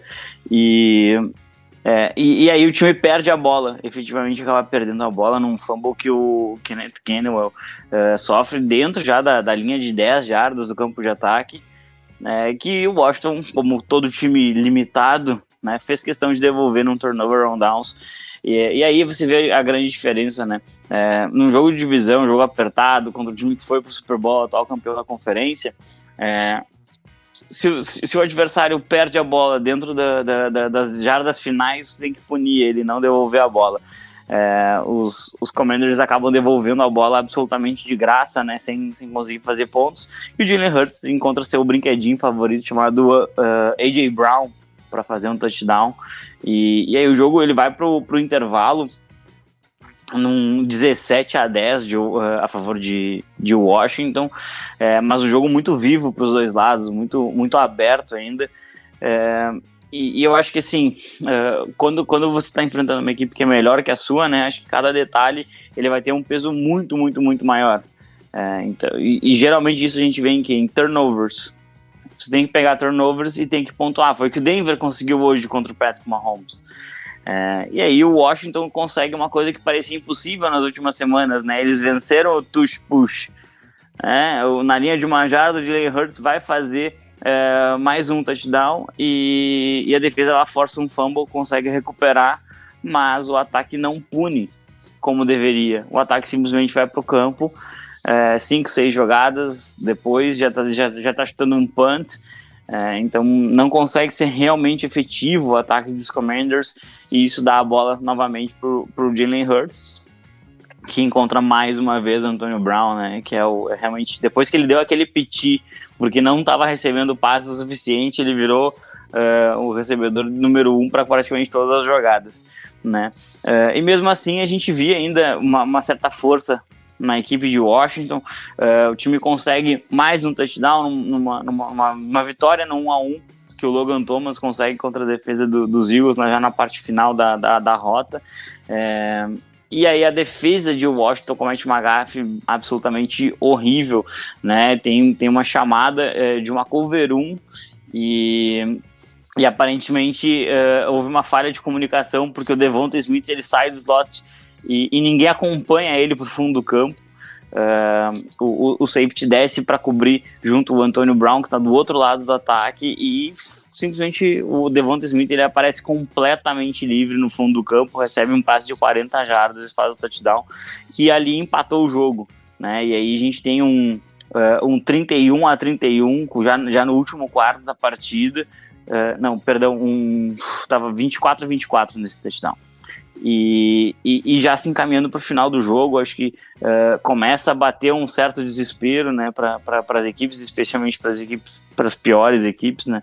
Uh, e aí acho que vem um momento que o jogo realmente acaba, né? O Sam Howell uh, ele acaba lançando uma interceptação e, e os Eagles eles pegam a bola numa excelente posição de campo. Aí entra justamente a diferença que eu comentei, né? Os Eagles perderam a bola duas vezes, o ataque de Washington não conseguiu tirar pontos disso. Quando o ataque de Washington lança uma interceptação, três jogadas depois, Julio Jones está na endzone para receber seu primeiro touchdown como um membro do Philadelphia Eagles. É, e aí os Eagles eles já eles conseguem colocar uh, uma certa distância no placar, né, sete pontos, que já gera um, um pouco mais de problema. Né? O, o ataque do, do, dos Commanders acabou se perdendo um pouquinho, não conseguiu mais se encontrar. Uh, o Dendro Swift já anota mais um TD. Até no finalzinho do jogo ali, já, já em Garbage, o, o Sam Howell contra o Jameson Crowder, mas não teve, não teve tempo para simplesmente mais nada. É, se eu não estou enganado, esse foi o segundo jogo entre as equipes no ano, segundo jogo bem disputado, e o segundo jogo que os Eagles dão um jeito de vencer, se não me engano, o outro eles venceram na, na prorrogação até. O que mostra que é uma equipe que sabe vencer jogos, né? E é sobre isso que a gente fala quando a gente fala de vencer jogos, né? Você pegar turnover do adversário é, e você punir ele. Você colocar o, o, time adversário numa situação em que ele tem que ficar lançando passes o tempo inteiro porque está muito, muito atrás do placar. É, os Eagles são um time muito bem treinado, muito bem estabelecido, é, que seguem é, aí agora com, com essas últimas semanas os 49ers. É, eu acho que os Eagles estão olhando para Dallas como o grande, o grande rival pela seed número 1. Um. É, porque já são dois jogos que eles estão em diferença para os 49ers, eles têm um confronto direto ainda por acontecer. É, mas os Eagles eles vão ter que é, jogar agora diante dos Cowboys como uma forma de tentar se estabelecer como o, o grande time da NFC, é, não somente no papel, mas no, no recorde também, né? Porque já se esperava muito domínio dos Eagles na conferência, mas eles vão ter que mostrar isso, isso uh, diante dos Cowboys. Acho que vai ser um jogaço no próximo final de semana. Tem tudo para ser uh, uma partida com impactos gigantescos pro restante da temporada. E ver como é que os Cowboys vão enfrentar, né? Uma equipe que, em tese, possa ser favorita contra eles, uma equipe que pode exigir o melhor deles. Uh, no jogo. Uh, e aí, falando sobre o destaque final, já, já fica um abraço para todo mundo que nos ouviu, um agradecimento, né? Sempre bom contar com a audiência uh, e a interação de vocês. Monday Night Football, Detroit Lions recebem o, o recebe Las Vegas Raiders. É, é, legal a gente ver o Detroit Lions jogando Monday Night Football em casa, né? Não é uma cena que foi muito comum na última década, é, mas é uma equipe que fez por merecer. É, eu entendo que mesmo sem o Montgomery é um, é, um, é um time que deveria, deveria dominar os Raiders, deveria vencer com uma certa facilidade é, e deveria mostrar que não vai criar problemas contra uma equipe claramente inferior é, jogando em horário nobre. Se isso vai acontecer, não sei. É, Jimmy Garoppolo volta para o comando do ataque dos Raiders, um ataque que ainda não marcou 20 pontos numa partida, vai enfrentar um dos melhores jogadores defensivos da temporada na figura do Aiden Hutchinson. É, e, e a, a, grande questão é: será que finalmente os Raiders vão estrear ofensivamente na NFL? Até agora a gente não viu nada. É um head coach que tem uma formação ofensiva, mas que não está conseguindo extrair. É, hoje saiu o, o reporte de que o time teve uma, uma uma reunião em que a comissão técnica deixou os jogadores falarem abertamente sobre esquema, sobre chamadas, sobre playbook, uh, sobre a forma de treinamento, então que, que não, não, não tinha limite para nada, podiam ser totalmente honestos. Uh, muita coisa foi dita pelos líderes do elenco, muita coisa teria sido dita por jogadores até que nem são considerados líderes, como Davante Adams, Max Crosby, Josh Jacobs, uh, e te, se, se tomou isso como uma reunião muito positiva. Né? Os Raiders eram tidos como compradores para essa trade deadline e eles vão ter que mostrar dentro de campo que eles podem ganhar de um time claramente favorito, fora de casa, horário nobre e de preferência com uma, com uma atuação ofensiva bem mais convincente. Eu acredito que os Lions vão vencer ali por duas posses. E, e essa história de tentar comprar na trade deadline é, vai ser uma, uma loucura que os Raiders vão abortar. Maravilha, Fábio, valeu demais. E agora eu chamo a última análise da minha amiga Amanda Geroldo para falar sobre aquela partida que envolveu a pick número 1 e a pick número 2 do último draft, a primeira vitória do Carolina Panthers em 2023, a primeira vitória de Bryce Young e foi logo para cima de CJ Stroud, que vinha aí numa temporada bem melhor do que o seu concorrente, entre aspas, mas dessa vez levou a pior 15 a 12 aí para os Panthers jogando em casa e saindo da bye week. Motivos para esperança aí na franquia da NFC Sul ou é mais um bump ali no radar de duas temporadas que vinham bastante díspares aí entre esses dois times do Sul, cada um de uma conferência, Amanda. E depois que você emendar aí a análise desse jogo pra gente, deixa também o seu destaque final. Te agradecido muito aí por também mais uma aula de NFL aqui no nosso domingo de NFL, o podcast do The Playoffs. Valeu, Amanda. Eu que agradeço mais uma vez a oportunidade de estar aí com vocês falando de NFL dessa liga maravilhosa. Agradeço também o ouvinte por aguentar a gente semana após semana. A gente sabe que as piadinhas elas começam a ficar sem graças depois.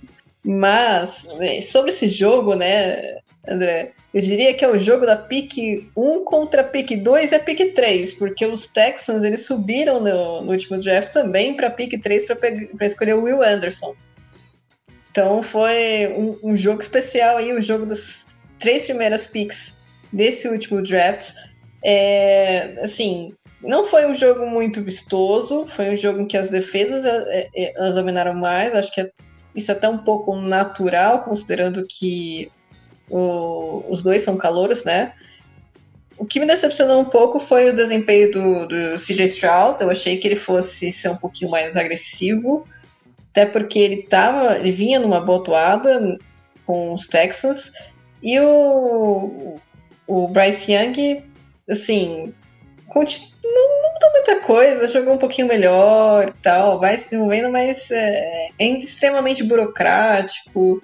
Mas o importante é vencer. Tem jogos que, que vão ser chatos mesmo, o importante é vencer e parabéns a ele pela sua primeira vitória aí na, na NFL. O jogo começou com um touchdown de fullback, né? O, o touchdown do Andrew Beck, dos Texans, para abrir 7 a 0 Na sequência, a defesa dos Texans forçou o turnover on downs, porque os Panthers eles estavam numa, numa região ali de field goal, mas eles preferiram ir a a quarta descida em vez de chutar, e aí os Texans eles conseguiram um turnover, o que para mim é, foi ótimo, né? defesa, quando prevalece nessas situações, tem que punir o ataque mesmo, porque qual a necessidade disso? Chuta o field goal, é o que eu sempre falo, gente, a não ser que esteja numa situação que realmente que, que o time esteja buscando atrás do placar. É, chuta o field goal. Não fica indo em quarta descida, quarta para duas, quarta para três. Quarta para uma eu até entendo, vai. Mas quarta para duas, quarta para três. Às vezes até quarta para uma é uma encheção de saco, porque tem, não é todo mundo que faz touch and push, não é todo mundo que sabe fazer option. Só chuta e seja feliz. Mas enfim, apesar disso, o ataque dos Texans não conseguiu é, fazer valer esse turnover. E os Panthers empataram na sequência com um touchdown do Tyrant Tommy Treble. E eles tiveram um erro de extra points do, do nosso queridíssimo Ed Pinheiro, né? Então, então o placar ficou 7 a 6 E é, vale lembrar que a defesa dos Panthers, né? Os Panthers a gente até coloca como um dos times assim mais fracos da NFL no momento, mas a defesa dos Panthers tem uns, nome, um, uns nomes bem interessantes e, são, e ela é boa, né? O problema é que o ataque não faz muita coisa. Então, o Stroud ele teve uma dificuldade sim, né, para enfrentar essa defesa. Não é uma defesa fácil. E assim como a defesa dos Texans, ela não é tão boa quanto a dos Panthers, mas ela tá melhorando, né? E, e deu um trabalhinho pro Young. Só que o Young ele conseguiu é, avançar em campo suficiente para fazer valer algumas coisas. Mas eu diria que essa partida foi mais tiro no pé dos Texans do que mérito do, do Bryce Young ganhando do jogo no braço. E, e eu vou explicar por quê. No retorno do, do segundo tempo, né? Os Panthers tiveram field goal e viraram a partida para deixar 9 a 7 no placar. E aí o, o Andrew Beck, o mesmo que sofreu, que, que marcou o touchdown dos Texans, ele sofreu um fumble. E aí o, os Panthers eles contabilizaram esse erro em mais um field goal para deixar 12 a 7. O, os Texans eles viraram o placar de novo com o sneak do CJ Stroud para endzone uma quarta descida, né? O que eu falei, tudo bem, ah, chuta na quarta descida ou então um quarta para uma, faz o sneak. Ser esperto, não, não, não, tenta inventar a roda nessa, nessa quarta descida. E aí, é essa questão de tentar inventar roda, de tentar ser diferentão. O, os Texans, em vez deles chutarem o extra point para deixar o placar em 14, e, em 14 a 12, eles decidem ir pro, pro, pra conversão de dois pontos. E aí é que o negócio pega, né? Porque eles não conseguem. É uma coisa.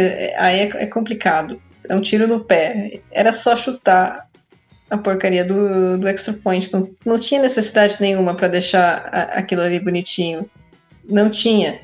E depois o, os, os Panthers eles conseguem avançar em campo o suficiente, gastando o relógio, queimando o relógio para cons conseguir o goal da vitória com o Ed Pinheiro.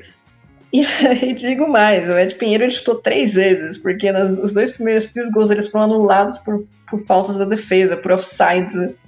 Então faltou um pouquinho de disciplina aí do, dos Texans nesse final, e é lógico que tem uma chamada polêmica que, que contribuiu para deixar esse placar um pouquinho chatinho, né, para os Texans. Fim de jogo, vitória do, de Carolina, primeira vitória. Não sei quanto isso é bom ou ruim. Você, André, deve estar chorando com essa vitória, né? Porque a primeira pick dos Panthers vai ser dos Bears. Seria legal ter essa primeira pick, né? Mas, enfim, são dois times em construção. os Texans um pouquinho mais avançados, apesar de tudo, do que os Panthers. Mas né, é um time que talvez daqui a um, dois anos a gente já veja esse confronto com, com outros olhos, né? Não dos olhos assim de ah, dois times meio fraquinhos se enfrentando, mas sim de duas potências, dois quarterbacks consolidados aí que, que vão fazer um, um grande jogo, um grande clássico. É, para esse Monday Night Football, eu espero que o, os Lions se recuperem contra os Raiders. É, desculpa, Fábio, mas é, o time dos Lions é superior tecnicamente, tem que fazer valer essa superioridade. Quando times mais fortes enfrentam times mais fracos, eles precisam vencer, eles precisam convencer, precisam jogar bem e vencer bem. É, talvez tenha esse desfalque aí do, do Amon Hassan Brown, que, que pode atrapalhar sim. O David Montgomery também não joga, então outras peças do ataque dos Lions vão ter que aparecer para cobrir essas ausências. Mas é, mesmo assim, nenhuma ausência do time de Detroit justificaria uma vitória do lado dos Raiders. É claro que o Las Vegas tem uma tem, tem peças interessantes também que se o, os Lions deixarem espaço para elas crescerem, tomarem conta do jogo, isso vai acontecer. A gente não pode esquecer que os Raiders têm Davante Adams, que os Raiders têm o Josh Jacobs, que os Raiders têm Max Crosby. Então, para os Lions, a melhor coisa é jogar sério, empilhar pontos e, e garantir o jogo, porque se deixarem os Raiders crescerem, eles podem sim é, conseguirem impor uma segunda derrota consecutiva aí para Detroit. Maravilha, Amanda. Te agradeço então novamente e peço um sinal sonoro para que daqui a pouco eu e Fernando Ferreira retornemos aí com a análise desse vareio que está sendo e deve ser até o final do Los Angeles Chargers para cima do meu Chicago Bears. Até daqui a pouco. De volta então para falar sobre esse Sunday Night Football que parece que assim que começou todo mundo queria que acabasse, principalmente a torcida dos Bears, mas todo mundo que foi obrigado a assistir o show de horrores que é essa organização de futebol americano hoje em dia. Eu vou até abrir uma petição, Fernando, quero ver se você concorda comigo para que se os Bears forem jogar no prime time, que ninguém já merece, né? Que pelo menos seja às quintas-feiras, né? No Thursday Night Football parece que a gente tem um pouquinho mais de sorte, mas quando é num horário ainda mais nobre, como é o caso do domingo à noite, não tem jeito, né? Gente, é, foi exposto completamente o desastre a des desorganização que é o Chicago Bears, comandado por Matt Eberflus e hoje por Tyson Bagent aí, o backup do Justin Fields, que também, quando está disponível, não faz toda essa diferença defesa não conseguindo taclear ninguém, ataque anêmico. E aí o Los Angeles Chargers, que também longe de ter solucionado todos os seus problemas, porque o adversário não era parâmetro, tem um mínimo de talento no elenco, um mínimo de organização, por mais que a gente também questione a comissão técnica, e aí venceu com muita tranquilidade, jogando em casa por 30 a 13. Dito isso, quero suas principais conclusões aí desse jogo que foi dos piores, eu acho, da temporada até aqui, né, Fê? Pois é, André, é um Sunday Night. Eu achei que você ia dizer para os Bears jogarem pro Thursday Night, porque os Bears são aquele. Infelizmente, André, eu tenho que falar, os Bears essa temporada são um clássico time de Thursday Night, né? Aquele time. A gente todos os anos tinha aquele Jaguars e Browns que era obrigatório no Thursday Night. Infelizmente, Chicago Bears não é um time para horário nobre, realmente. É um time muito fraco. Hoje, acho que deu, deu mostras de sobra disso, né? Um time com alguns desfalques, né? Ainda sem o Justin Fields no ataque como você disse, André, os Chargers são um time melhor do que o Chicago Bears ali. Não quer dizer muita coisa, mas os, os, os Chargers estão alguns, alguns ali degraus acima do Chicago Bears deixaram isso bem claro hoje, né? Uh, o jogo que acho que os Chargers fizeram fizeram o dever de casa e mataram logo no início. Uh, o Kellen Moore lembrou os dias ali de coordenador ofensivo do Dallas Cowboys e passou o trator, depois ainda deu o ré no Chicago Bears ali. Mas é um time que é teoricamente melhor do que o outro tem que fazer, né? Vencer sem sustos, e isso, pelo menos isso, o Los Angeles Chargers soube fazer, né, André? Então, logo de cara, os Chargers já abriram 17 a 0 ali, terminaram o primeiro tempo ganhando por 24 a 7, né? Os Bears, a muito custo ali, conseguiram é, um touchdownzinho ali com o Darrington Evans no finalzinho do primeiro tempo, que os Chargers imediatamente responderam, é, adotando touchdown com o Donald Parham, né? Que, aliás, é uma estatística bastante curiosa, né? Tem uma das, é, o melhor aproveitamento de, de recepções convertidas em touchdown entre os, os jogadores em atividade na NFL, né? Então, Tyrande ali sendo um dos alvos favoritos do, é, do, Just, do Justin Herbert na red zone. E é basicamente isso, né, André? A gente entrou no segundo tempo com um, um garbage time gigantesco ali, né? O, o, o, os Chargers ainda conseguem anotar um field goal longo ali de mais de 50 jardas no início do segundo tempo. O Chicago Bears sofre um turnover on downs no próprio território, né? Tentando converter uma quarta para 10 ali no próprio território, que é os Chargers convertem um, um field goal. Ali no finalzinho, né, o, o Bajent, que já tinha sido interceptado no começo do jogo, depois flertou com mais umas duas ou três interceptações até que ele finalmente conseguiu ser interceptado uh, assim, interceptado pelo Dervin James. Uh, e que no fim das contas não deu em nada, né? resultou em um turnover, o único erro dos Chargers na partida. O Austin Eckler acaba sofrendo um fumble ali numa, numa, jogada e os Bears ali num touchdown com as bênçãos de Blake Bortles, padroeiro do garbage time, acabam não tendo um touchdown ali com o próprio, com o próprio Pagent. Mas era um touchdown que, enfim, não mudava absolutamente nada nessa partida. Um jogo que acho não dá para tirar muitas conclusões, né, André? Só mesmo que os Bears, infelizmente, não, não devem brigar por muita coisa nessa temporada. E os Chargers precisavam dessa vitória ali para pelo menos uh, continuar próximo na briga de wildcard da AFC, né? Fez a lição de casa, fez um joguinho bem completo ali, praticamente não errou, só mesmo esse turnover do, do Austin Eckler no finalzinho da partida, que foi, uh, foi o único porém dos Chargers. De fato, eh, esse time dos Bears é, é, tenebroso de assistir realmente, né? Como você disse, um time que tinha dificuldades enormes para derrubar jogadores, né? Parecia que os Bears estavam jogando um Pro Bowl ali, era, acho que eram tecos nível de Pro Bowl, de fato, né? Tecos para não derrubar ninguém ali. Enfim, sofrível, né? A gente teve até aquele lance do Fábio que ele comentou do, do drop do Willows Jones, né? Que foi absolutamente patético e quase que ele vira uma interceptação ainda, né? Ali, eu acho que se aquele lance vira uma interceptação, era uma conversa séria para fechar a franquia e colocar outro no lugar, mas é, enfim, é, foi, foi sofrível ver os Bears jogando e os Chargers pelo menos conseguiram completar o jogo com o time inteiro, uh, sem sofrer lesões sérias, fizeram o que tinham que fazer ali, né? Realmente esse era um jogo simplesmente para os Chargers tirarem a barriga da miséria e, e, e seguirem ali na briga, de repente seguirem próximos ali do, do World Card da FC, né? Mas se aplica aos Chargers aquilo que a gente sempre fala dos outros times, né? É, é, é, não é fazer isso apenas contra o Chicago Bears, mas contra adversários mais fortes, o que até agora o Los Angeles Chargers não conseguiu nessa temporada, né? Foram uh, time, os Chargers até agora, acho que uma das grandes decepções do ano, o time simplesmente não apareceu contra adversários mais fortes, né? Então tem que pegar o que fez hoje contra o Chicago Bears e apresentar esse mesmo futebol americano contra equipes mais fortes, senão acho que de nada adianta ter uma vitória dessa.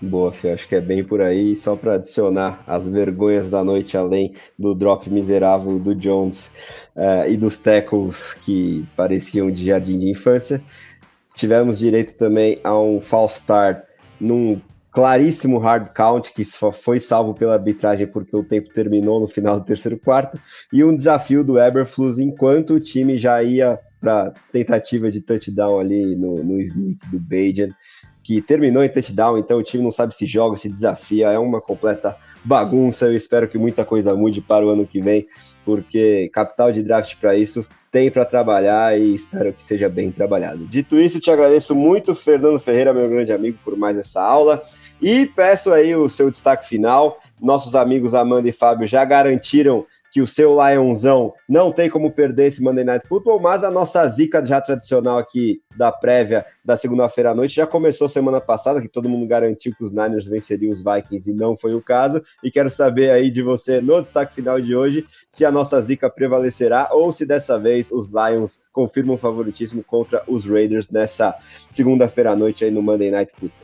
É, diz a lógica que os Lions ganham facilmente, né? Concordo plenamente com a Amanda e com o Fábio. Acho que é um jogo que os Lions não têm que ter dificuldades, é um jogo para o time realmente uh, deixar de lado aquela derrota para os Ravens e, e, se recuperar em grande estilo contra os, contra, é, contra os Raiders, mas é aquela história, né? Ganhar Super Bowl é fácil, eu quero ver você ganhar da zica do, do, do domingo de NFL, e a gente acho que isso não pode ser descartado, né? Em tese, em condições normais de temperatura e pressão, acho que uma vitória fácil do Detroit Lions ah, mesmo sem o David Montgomery jogando, acho que os Lions têm poder de fogo de sobra no ataque e a defesa precisa aparecer, coisa que não aconteceu contra os Ravens, né? Mas acho que se a defesa dos Lions der a cara nesse jogo, a gente não deve ter um, não deve ver um jogo muito difícil ali por parte dos Raiders, né? Acho que os Lions são favoritíssimos para essa partida.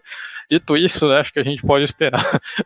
tudo, pode, tudo pode acontecer ali a partir do momento que a gente já cravou um resultado. A gente normalmente sabe o que costuma acontecer nesse tipo de situação, né? Então, uh, enfim, torcedor dos Lions, uh, É um jogo que dá para ganhar, mas ainda não comemoraria porque a nossa zica é forte aqui no, domingo de NFL, né? De resto é isso, André. Valeu mais uma vez. Sempre uma honra dividir a bancada com você, com a banda e com o Fábio. Agradecer aos nossos caríssimos ouvintes. E vamos ver uh, o que, que essa próxima semana de NFL nos reserva ali. Mas essa foi uma semana bem interessante, movimentou bastante a tabela. Espero coisas semelhantes na próxima semana também. Maravilha, Fê. Vamos que vamos então para ver o que prevalece, se o hype train de Fernando Ferreira com o Detroit Lions ou se a zica do nosso domingo de NFL. Lembrando que esse episódio foi editado pelo estúdio WPcom, que trabalha com gravação, edição e produção de podcasts, videocasts e áudios comerciais em geral. Então, se você tem um projeto de áudio que quer tirar do papel, entre em contato com o PIC pelo telefone ou WhatsApp. DDD 54 99620 5634 ou entra lá no site grupo WPcom com.br barra estúdio, onde você também encontra os links para as aulas de edição de áudio do PIC no YouTube e para o curso que ele oferece, onde você pode aprender diretamente com a fera. Em nome de Amanda Geroldo, Fábio Garcia e Fernando Ferreira, eu sou André Amaral e esse foi o podcast The Playoffs, edição 149, revisando mais um domingo de NFL. Muito obrigado por nos ouvirem, um grande abraço e até a próxima!